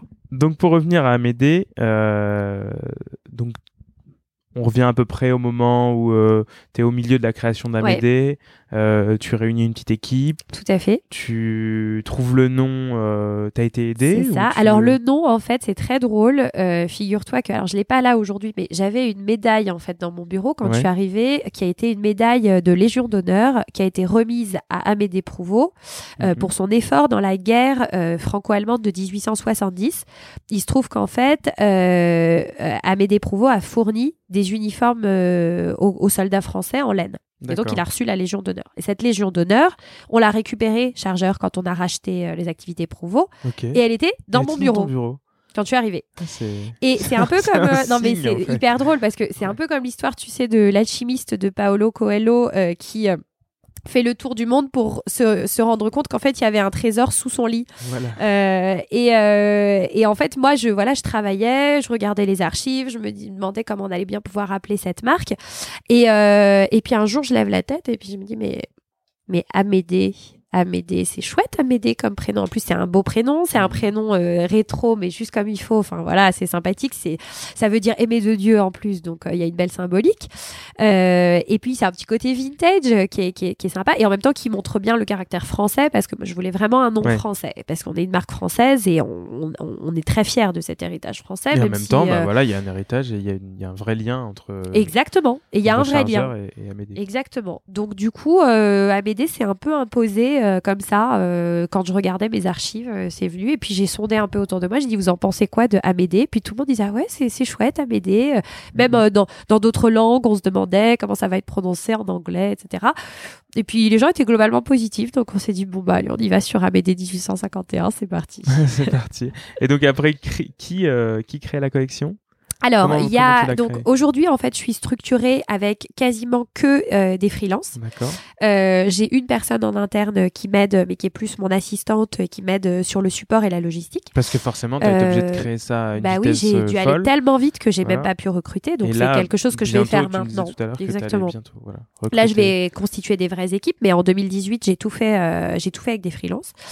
Et donc j'ai un directeur de création qui s'appelle Jérôme Bloch, qui est freelance, qui euh, a notamment travaillé euh, dans le, le cabinet Nelly Rodi, qui est un cabinet de, de, conseil euh, en style, qui a développé l'homme chez Nelly Rodi pendant plusieurs années, qui a été tout de suite passionné par le projet qui adore la fibre Mérinos en fait. Donc il se trouve qu'on s'est rencontrés et je vais parler de Mérinos et lui il adore le Mérinos et donc il dit ah super il y a quelque chose à faire sur le Mérinos euh, et, et, donc on a avancé ensemble et c'est lui qui a fait toute la construction de la collection. Donc c'est lui qui a structuré la collection pour les hommes et pour les femmes, qui a travaillé avec des graphistes freelance pour les dessins, en briefant les, graphistes, en leur, euh, en leur donnant euh, voilà un cadre un cadre artistique et créatif. Euh, et moi, je me suis occupée de toute la partie plus business et de la partie gestion de projet, en fait, de faire en sorte que que toute toutes les personnes qui travaillaient pour nous euh, aillent dans le bon sens, euh, dans le bon timing euh, et que tout soit bien coordonné et que, que tout fasse sens pour qu'on ait une communication cohérente sur tous nos canaux, mmh. sur tous nos canaux, pardon. Voilà. Ok. Et donc là, elle est elle se constitue de combien de modèles? Alors, la, collection de lancement, elle est très large euh, et on va d'ailleurs la resserrer parce que c'était une manière pour nous aussi de tester un peu les appétences des gens. Mais euh, la, collection de lancement, il y a à peu près 40 modèles différents. D'accord. Euh, et on est sur 80 pièces différentes si on compte les références couleurs, etc. Donc, c'est une collection très très large.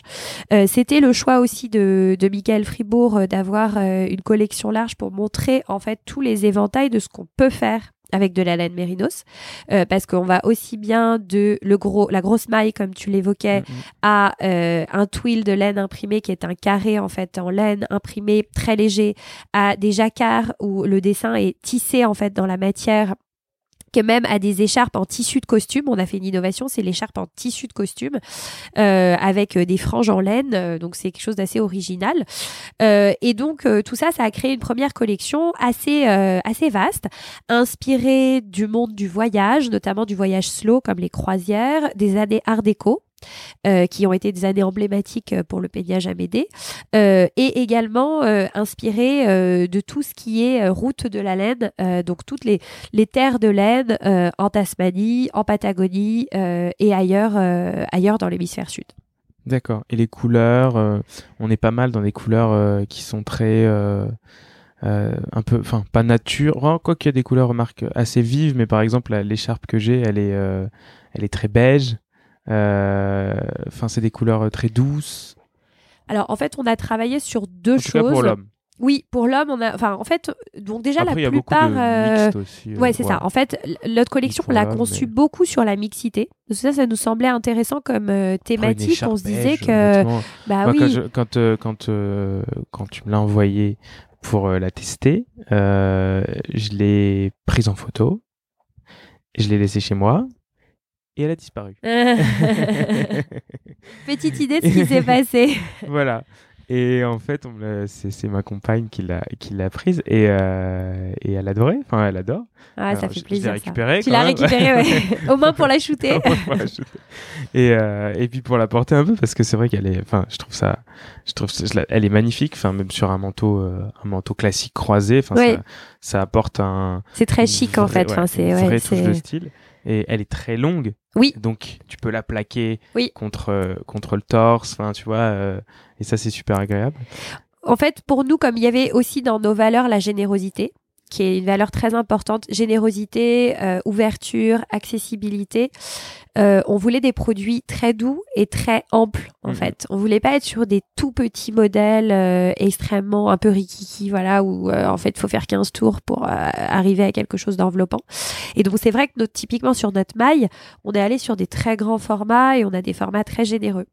Et ça me fait vraiment plaisir ce que tu me dis sur euh, le fait que euh, voilà ta compagne euh, a adoré l'écharpe parce que nous, on a vraiment construit la collection en regardant beaucoup cette idée de mixité et en se disant finalement ce qui est beau dans l'écharpe, c'est que c'est aussi un produit qu'on peut partager au sein d'un couple. C'est un Mm. produit qu'on peut partager. écharpes. Et j'adore ça, euh, jure, piquer l'écharpe euh, de ton mec ou le, le Je me contraire. suis Enfin, battu là récemment et elle a finalement acheté ça. Parce que je l'avais acheté une très très belle écharpe qu'elle a qu'elle a qu'elle s'est fait voler. Ensuite, elle s'est Ah, acheté une autre très très belle écharpe qu'elle a perdue. Ah oui, c'est là, ça, c'est le problème, c'est que souvent on les perd, les Exactement. écharpes. Ça, vrai. Mais et donc maintenant, on partage les écharpes et Bah ouais, mais c'est super. Mais moi, c'est pareil. beige, Avec de- mon mari, c'est pareil. On, de- s'est acheté une petite collection d'écharpes à m'aider là euh, qu'on a à la maison et euh, on les partage complètement parce qu'en fait elles sont quasiment toutes mixtes en fait. Euh, notamment comme tu disais les couleurs intemporelles, le camel, Ouais, le ouais, bah, gris, le sûr. bleu marine. Enfin voilà, on a toujours besoin d'une écharpe et ça va aussi bien un homme qu'une Mhm. femme. Il y a aussi le côté transgénérationnel que je trouve intéressant dans l'écharpe. Ouais. Typiquement, bah, entre une mère et sa fille, entre euh, un père et son fils. Enfin, il peut y avoir voilà de la transmission aussi. Euh, et euh, je trouve ça beau en fait. C'est un produit de partage. Et on a beaucoup cette dimension euh, tribu, famille, euh, qui est aussi dans l'ADN de notre marque, où on veut vraiment euh, euh, mettre en valeur le, le côté partage euh, Mhm. et la générosité du partage. Et puis la laine, c'est une fibre généreuse, donc euh, voilà, on est on est dans cette idée de douceur et de partage et de générosité. Et vous allez Et c'est très important pour nous. Faire des produits euh, enfants ou... Oui, alors justement, Ouais. c'est quelque chose qu'on nous demande beaucoup. Alors, ce qu'on a fait là pour le moment, c'était super. C'est qu'en fait, euh, donc j'ai j'ai euh, j'ai une personne en Italie qui suit la production, D'accord. Euh, D'ailleurs, il faut qu'on parle un peu de la production. Oui, on va en parler euh, tout à fait. Qui est un jeune homme euh, italien, voilà, qui nous a rejoint, qui est super, qui est passionné de laine. Il a grandi dans la laine. Son père, son père avait une entreprise justement de, de trading en laine, donc il connaît tout de la laine.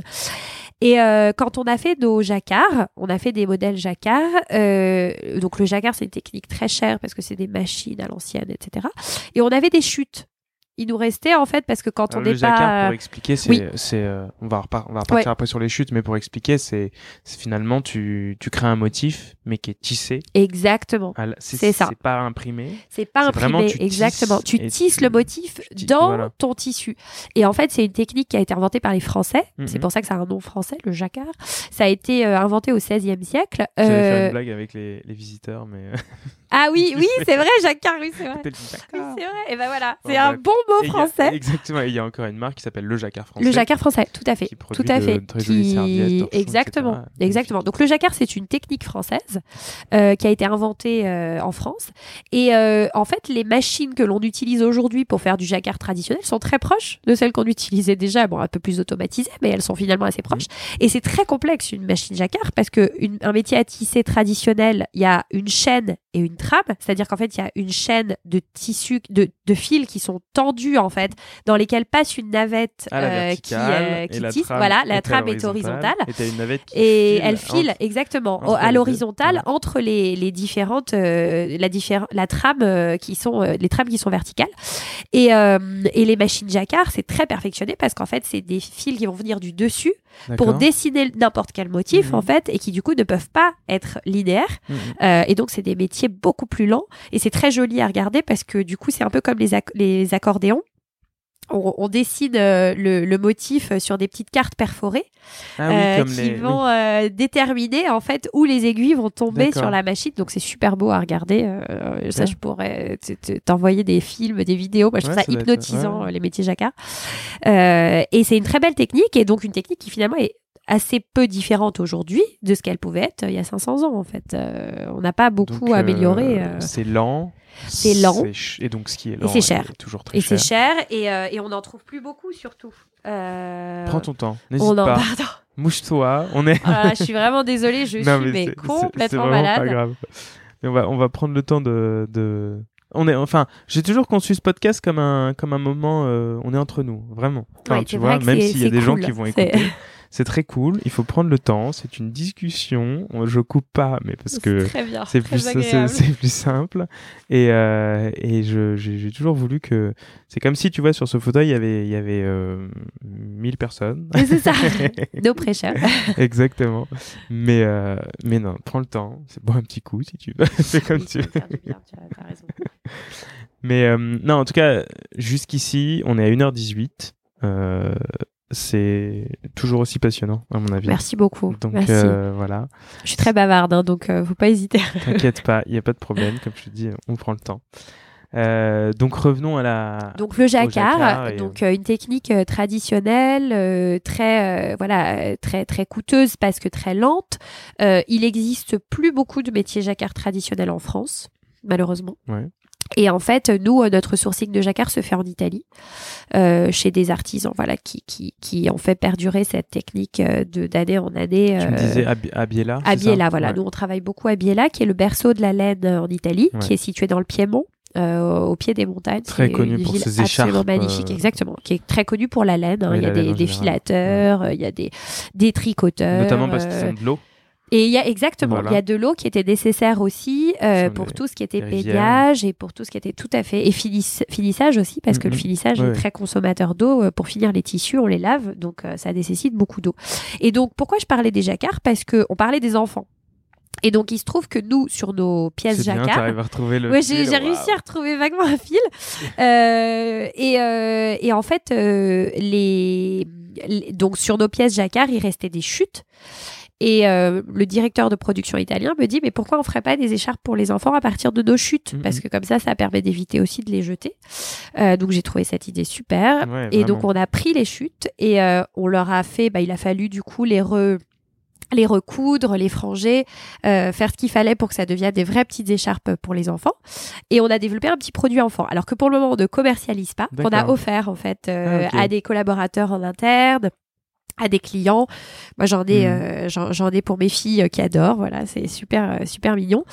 Euh, et, euh, et c'est super des initiatives comme ça parce que, là, on est un peu dans. Alors, je sais pas si on peut dire upcycling, presque. bah si, un petit peu, ouais, tout à fait, Ouais. ça va complètement dans le. complètement. Dans la, complètement. dans la trace que tu essayes de. Et nous, c'est ce qu'on veut essayer de développer, c'est du zéro déchet, enfin, c'est-à-dire de vraiment recycler toutes les chutes. Et, euh, et alors sur le tricot, euh, c'est facile parce que le tricot est, est tricoté à la pièce, donc il n'y a pas de perte, il n'y a Mhm. pas de chute. Mais sur le tissage, il y a de la chute parce que les métiers à tisser, ils ont une certaine euh, largeur. Ouais. Euh, et donc, si on veut un produit moins large, et ben, on va être obligé de, de retirer une partie du tissu. Ouais. Euh, tu, et donc, tisses, euh, tu, tu tisses la totalité de la largeur. C'est ça. t'as pas le choix. on tisse toujours la totalité de la, la et largeur. ensuite, bah, tu découpes. et tu découpes en fonction des dimensions de tes produits. Donc, du coup, tu peux te retrouver avec, sur certains produits, des chutes. Ouais, qui Et être- dans ce cas-là, il faut en faire quelque chose. C'est trop dommage. En plus, c'est des, Mhm. des tissus de super bah, qualité.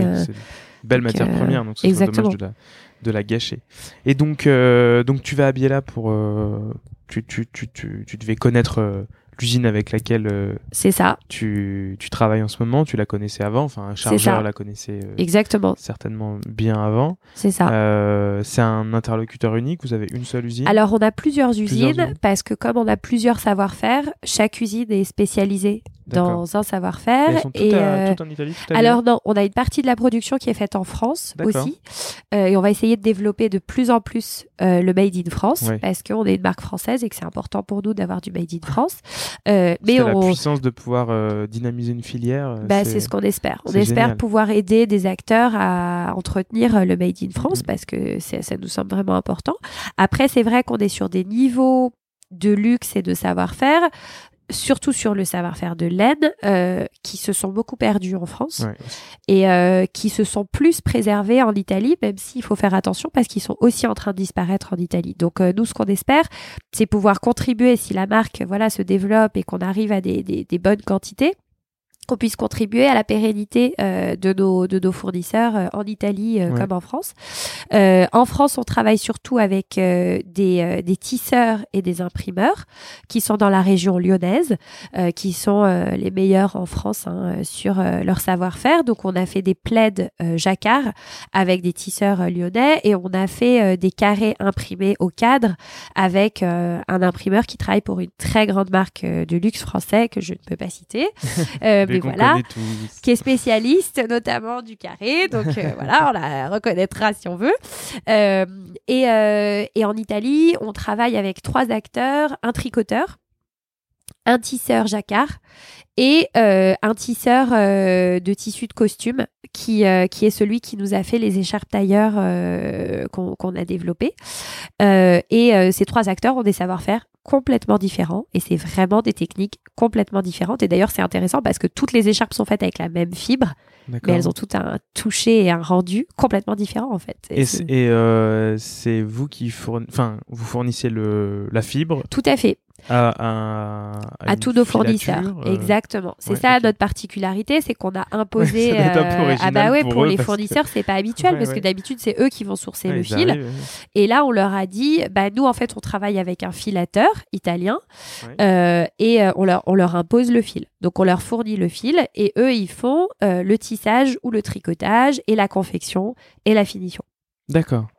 Ah oui, c'est vraiment marrant parce qu'au final, oui, t'es fournisseur et à la fois euh, client final. Enfin, pour eux, Exactement. C'est ça. C'est exactement ça. T'es des deux, C'est- des deux bouts de la chaîne. exactement ça. Et c'est vrai que ça aussi, c'est quelque chose qu'on a dû construire parce qu'ils n'étaient pas habitués forcément à Ouais, avoir cette. euh, Et parfois, ça les embête un peu quand on leur dit euh, on vous impose le fil et tout. Ils aiment bien quand ils peuvent aussi euh, sourcer euh, là où ils sourcent Ouais, bah ouais, habituellement. bien Euh, sûr. Après, franchement, ils ont tous joué le jeu. Ils ont tous été. Ils ont vraiment. On a des fabricants qui, euh, qui adorent le projet et qui nous ont soutenus dès le début, qui ont accepté des minima de quantité très faibles pour nos premières collections, etc. Et, euh, et vraiment, je leur rends hommage parce que c'est des vrais artistes en fait. Et c'est vraiment des gens qui adorent ce qu'ils font. Je trouve ça tellement beau. Euh, nos tricoteurs ou nos tisseurs euh, italiens, euh, ils entendent quasiment la musique des métiers à tisser et ils arrivent à repérer des anomalies à l'oreille quasiment. Ouais. Euh, ils ont une capacité à, dans le toucher à tout de suite percevoir euh, voilà une irrégularité euh, dans le tissage. Enfin c'est c'est juste incroyable quoi. Enfin c'est euh, c'est vraiment magnifique. Donc euh, c'est c'est des choses euh, qu'il faut valoriser. Et tu leur appliques les mêmes, euh, les mêmes euh, standards de Organica. euh, Attends, je vais juste reprendre. Comment s'appelle le truc, le nom? C'est Organica Precious Fiber. Exactement. Tu leur appliques les mêmes, euh, les mêmes standards, les mêmes conditions.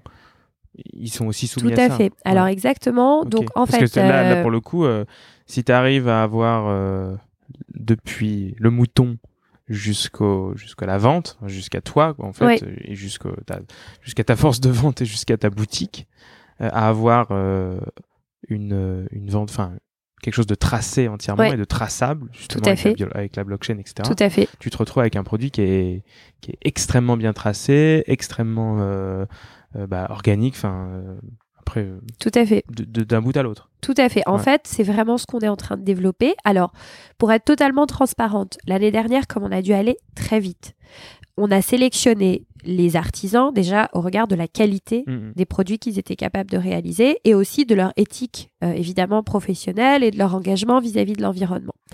Mais on n'a pas encore eu le temps de les labelliser suivant notre protocole. Donc notre protocole, on le leur a donné. Euh, a priori, ils sont déjà en conformité avec beaucoup des aspects du protocole. Il y a peut-être des petits aménagements encore à faire pour aller un cran au-dessus. Et notre objectif en 2019, c'est de tous les labelliser Organica Precious Fiber pour qu'on puisse dire que notre produit fini est labellisé vraiment du fermier jusqu'au produit fini Mhm. Organica Precious Fiber. Et là, effectivement, je pense que ce sera très puissant parce que ça garantit au consommateur final une éthique euh, dans la chaîne de production de, du tout début jusqu'à la fin. Et en fait, il y a peu d'acteurs qui peuvent garantir ça parce qu'en général, les marques n'ont pas la connaissance totale de, euh, de leur sourcing euh, amont.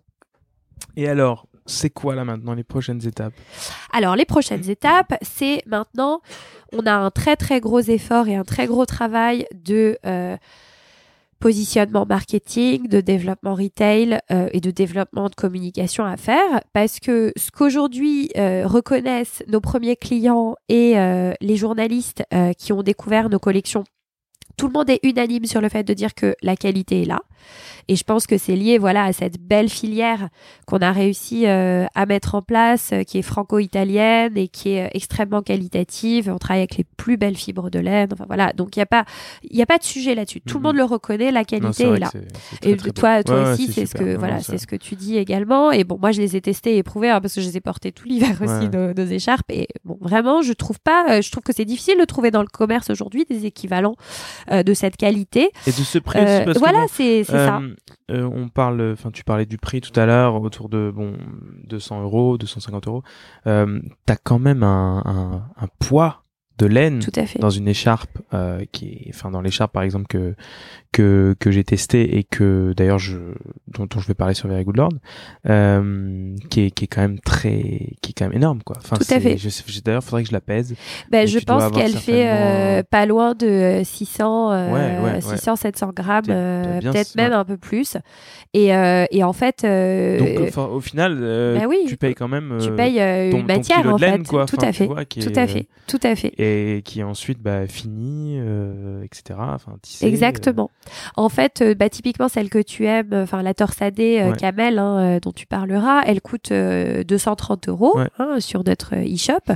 Alors je reconnais, hein, c'est un budget tout à fait, euh, mais, mais, ça euh, pèse au regard de la le, qualité. le, le poids d'une- euh, d'une écharpe normale. mais bien sûr, bien sûr. Celle-ci particulièrement, Bien sûr, les torsades, etc. Elle est extrêmement longue. elle est très très Elle est lourde, oui, large elle est large et, lourde et, et Et, enveloppante. euh, donc, ouais, euh, Mais euh, enfin, ça reste un prix raisonnable. Mais tout à fait. En Ça fait, il y a des gens qui m'ont dit ah mais c'est cher. Ce que j'entends, hein, enfin c'est tout le monde Oui. n'a pas. D'ailleurs, euh, le prix est très relatif. hein. Voilà, et puis tout le monde n'a pas forcément le budget effectivement de mettre Ouais. 200 euros dans une écharpe, ce que j'entends tout à fait. Mais après, quand on regarde que c'est un produit intemporel qu'on va pouvoir ressortir tous les Mhm. ans, qui va pas bouger en qualité, qui a une fibre extrêmement agréable à Ouais, porter, douce, ouais. comme tu disais, qui est quand même très enveloppante, euh, un beau Non, produit. ça s'explique. Moi, ça Euh, me- on est sur des marges, hein, je vais être très transparente avec toi, on est sur des marges euh, très très réduites. hein. Mhm. Euh, honnêtement, par rapport à une marque de luxe équivalente, on est environ deux fois moins cher, deux à trois Ouais, fois moins cher. ouais, c'est ça. hein. Donc après, tu, tu te, tu te, tu te compares, enfin, tu te compares en termes de marge à un Everlane ou un oui, exactement. On n'est pas beaucoup plus, euh, c'est pas délirant. Enfin, on ouais. n'est pas, on n'est pas du tout sur du. ou un Cézanne Octobre édition, c'est la même chose. Bah euh. ouais, parce que typiquement, bon, les grandes marques de luxe, on va pas se mentir, hein, ils sont sur du x10 hein, Ouais, euh, en général. Ouais. Euh, bah, euh, nous, on est sur du entre x3 et x4, quoi. Hein. donc, c'est pas du tout la même chose. Donc, donc c'est aussi pour ça qu'on veut garder ce côté digital et ce côté direct Mhm. avec le consommateur pour éviter les intermédiaires, ce qui nous permet de maîtriser nos prix. Hein, Il y a de plus en plus de néo-marques digitales qui font ça, en fait, Ouais, hein, qui sûr. vendent à des prix beaucoup plus corrects parce qu'elles arrivent à maîtriser leur marge et leur développement. Euh, mais c'est quelque chose qu'on aimerait. faut gagner de l'argent euh, pour, euh, si, bah oui, C'est important. Enfin, on, on Bah, bien sûr. que une- oui, une pour marque, être soutenable. hein, sinon après tu, tu, tu peux pas payer les gens qui font la qui font Exactement. vivre la marque et, et c'est dramatique parce Bah, que ça serait très triste. Bah, franchement, si le projet pouvait pas perdurer euh, parce que euh, on n'est pas assez rentable, ça serait ça serait triste. Donc euh, c'est vrai qu'on est obligé de pricer à un certain niveau pour que euh, le projet soit soutenable. et donc c'est effectivement bon bah un certain niveau, je l'entends, mais je pense que vraiment en rapport qualité-prix, si on regarde pas le prix, si on regarde le rapport qualité-prix, on est très correct. Vraiment, je pense. Et comment tu vas gérer la saisonnalité du produit? Alors c'est très bonne question. Euh, en fait, euh, là, la collection qu'on a lancée, donc c'est censé être une collection un peu permanente. Mhm. Et euh, dans cette collection, il y a des produits très hiver et il y a des produits plus demi-saison. Typiquement, bah, on a lancé un carré en laine Méridos imprimé, ce qui est une innovation. Hein. Aucune marque de luxe aujourd'hui n'imprime sur le carré en laine. D'accord. En fait, les marques de luxe, elles impriment sur de la soie ou sur du cachemire.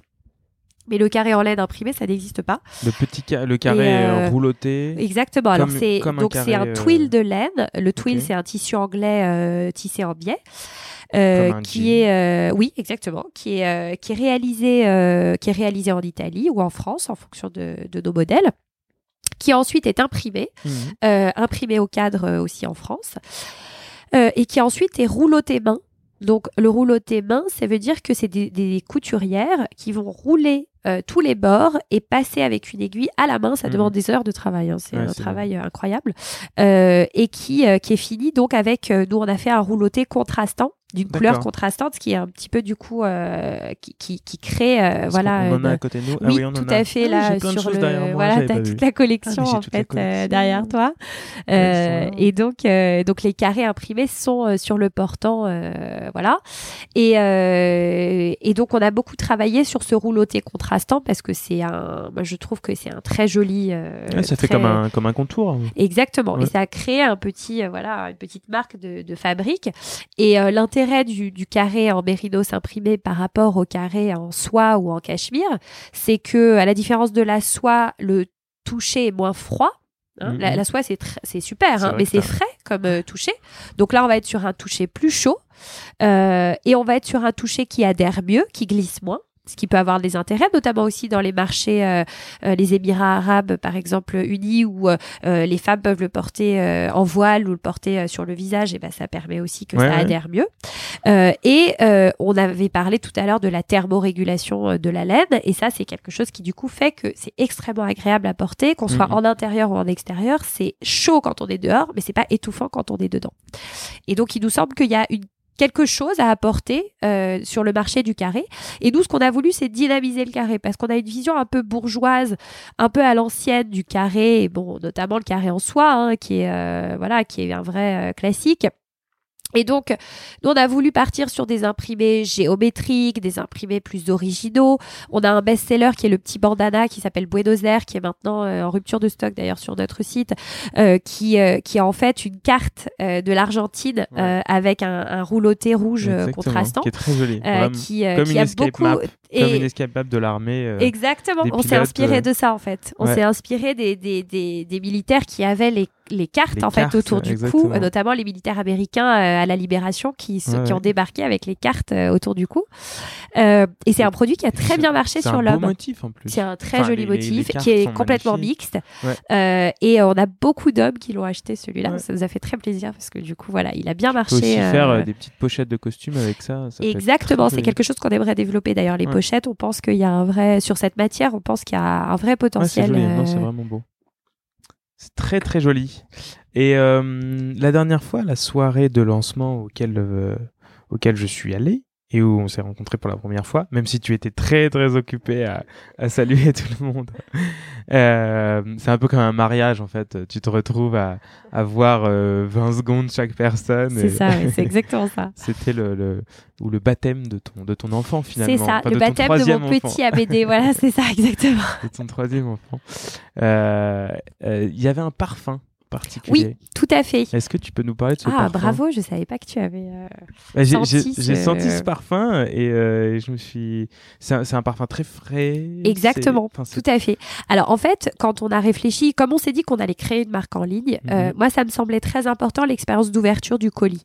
Parce que aujourd'hui, quand tu commandes en ligne, tu, euh, tu as besoin de savoir que tu vas recevoir euh, un, un, produit soigné euh, avec une vraie expérience. Quand tu es une marque digitale, l'expérience physique, elle se passe beaucoup dans la réception Exactement. du colis en fait. Ah, elle peut se passer Et- aussi sur le site. Et aussi sur le Et site. c'est T'as toujours ce que je, enfin, j'essaye de, de dire aux marques. Oubliez pas que votre site, c'est, c'est très froid, c'est, c'est un écran, c'est, c'est Il pas faut qu'il y ait de agréable. Il faut qu'il y ait de. Il faut que C'est ce vrai. soit, faut essayer d'apporter de, de l'humain. C'est vrai, c'est vrai. Et c'est vrai que euh, euh, du coup, nous, on avait, alors on a plutôt conçu le site comme un site euh, euh, très euh, neutre en termes de maquette. hein. La maquette est, euh, est propre, enfin voilà, elle est très épurée, elle est très neutre avec une part euh, vraiment importante au visuel. C'est les photos qui sont mises, euh, qui sont mises à l'honneur. Euh, et du coup, on, on voulait qu'il y ait quelque chose de quand même chaleureux dans l'expérience d'ouverture du colis.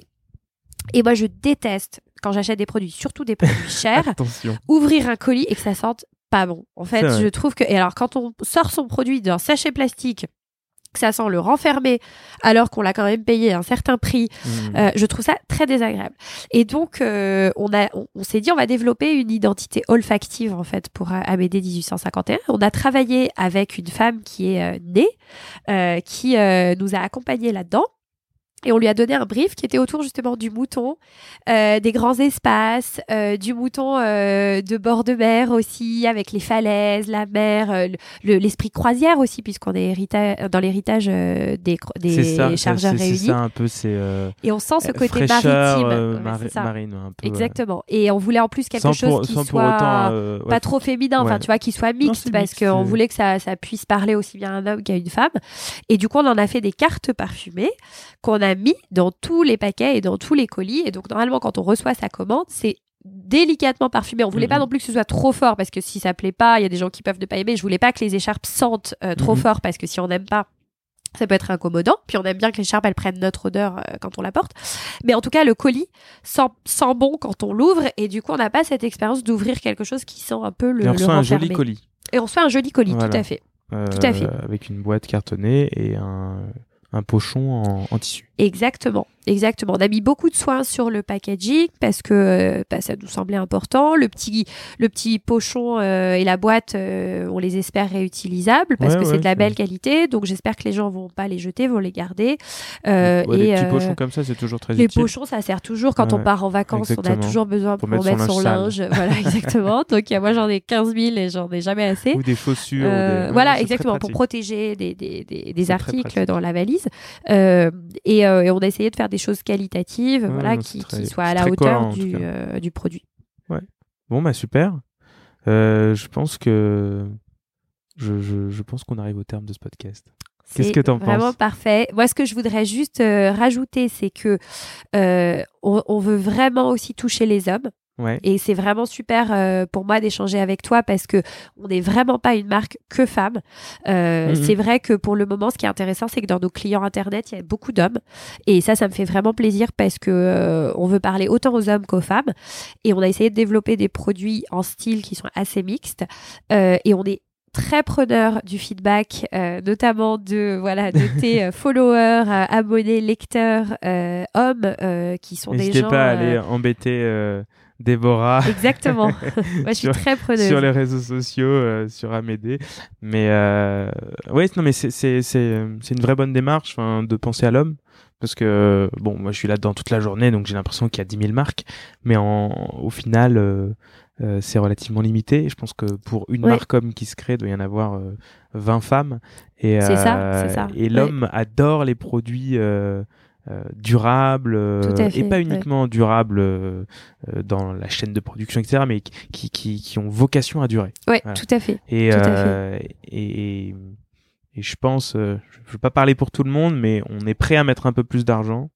Euh, et du moins, c'est ce que j'essaie d'expliquer sur Very Good Lord. Oui, oui, je pense. Et je pense que les mettre hommes, en fait, euh, sont plus sensibles à la durabilité que les femmes. Mhm. Les femmes vont plus acheter sur un coup de cœur style, Mhm. mais les hommes sont très sensibles aussi au discours et au savoir-faire qu'il y a derrière. Et donc, Ouais. je pense qu'on a une marque qui peut parler vraiment à l'homme et qui a des valeurs très proches de ce Mhm. que peuvent rechercher les hommes exigeants. Et en plus, c'est vrai que bah, l'écharpe, le carré, le foulard, euh, ce sont des accessoires euh, finalement euh, intéressants pour l'homme parce que notamment les hommes qui travaillent dans le monde corporate et qui sont toujours en costume ou qui sont obligés d'avoir euh, voilà une certaine euh, une certaine panoplie Mhm. de base. déjà, on hein, part déjà euh, du chargeur. Parce a, Exactement, euh, vous partez déjà a de le- l'entoilage chargeur et peut-être même de la laine chargeur dans le costume. Mais du coup, vous pouvez rajouter un petit foulard ou une écharpe euh, en laine et c'est parfait là. Vous avez la, la panoplie euh, parfaite. Exactement. Non, mais en tout cas, merci. N'hésite pas si tu as autre chose à ajouter. Écoute, euh, Écoute, je vraiment, le euh, ouais, je te remercie un- beaucoup. un bon je pense tour. que c'était un, c'était super de pouvoir partager ça euh, avec toi et avec avec tes lecteurs et tes abonnés. Je suis Et puis, extrêmement content. Vraiment, je suis vraiment, content. ravie. Je suis vraiment content de que tu te sois aussi livré, enfin et que tu que tu aies livré, que tu aies ouvert vraiment les portes de la marque. Euh, je suis content aussi, je suis très heureux de cette transparence que tu euh, que tu insuffles euh, dans ta marque et que tu et que tu donnes là, tu vois, tu tu nous livres quand même des énormément d'infos et euh, et ça prouve, euh, je pense, ta bonne foi. Et, et la bonne foi du, du projet, l'authenticité du projet, c'est super important. Euh, et c'est ce que je voulais. Que la première fois que je t'ai rencontré, j'ai- senti cette authenticité. Cette authenticité. Euh, quand on a déjeuné ensemble la dernière fois, Ouais. j'ai senti cette authenticité aussi. Et, euh, et je me suis dit, c'est important de, de la véhiculer, de d'en parler, et, euh, et puis de supporter une marque qui est qui fait des efforts et des beaux efforts. Donc donc voilà, merci beaucoup. Bah, merci beaucoup à toi et puis merci à vous tous euh, qui avez écouté ce, podcast. Eh ben merci beaucoup. Euh, N'hésitez pas à vous abonner euh, sur toutes les plateformes que vous trouverez. J'espère que iTunes va bientôt accepter le podcast. Et, et sinon, vous le trouverez aussi sur Spotify, sur SoundCloud, bientôt sur Deezer. N'hésitez pas à laisser des commentaires. Je suis complètement ouvert aux commentaires. J'en ai reçu énormément, qu'ils soient positifs ou négatifs, même si pour l'instant ils sont très positifs. N'hésitez pas si vous avez des choses à dire. Merci d'avoir tenu plus d'une heure euh, quarante euh, jusqu'ici. Euh, en tout cas, moi, comme d'habitude, je vois pas le temps passer. Et, c'est toujours un plaisir d'écouter toutes ces petites, toutes ces petites histoires. Donc à très bientôt et merci à tous.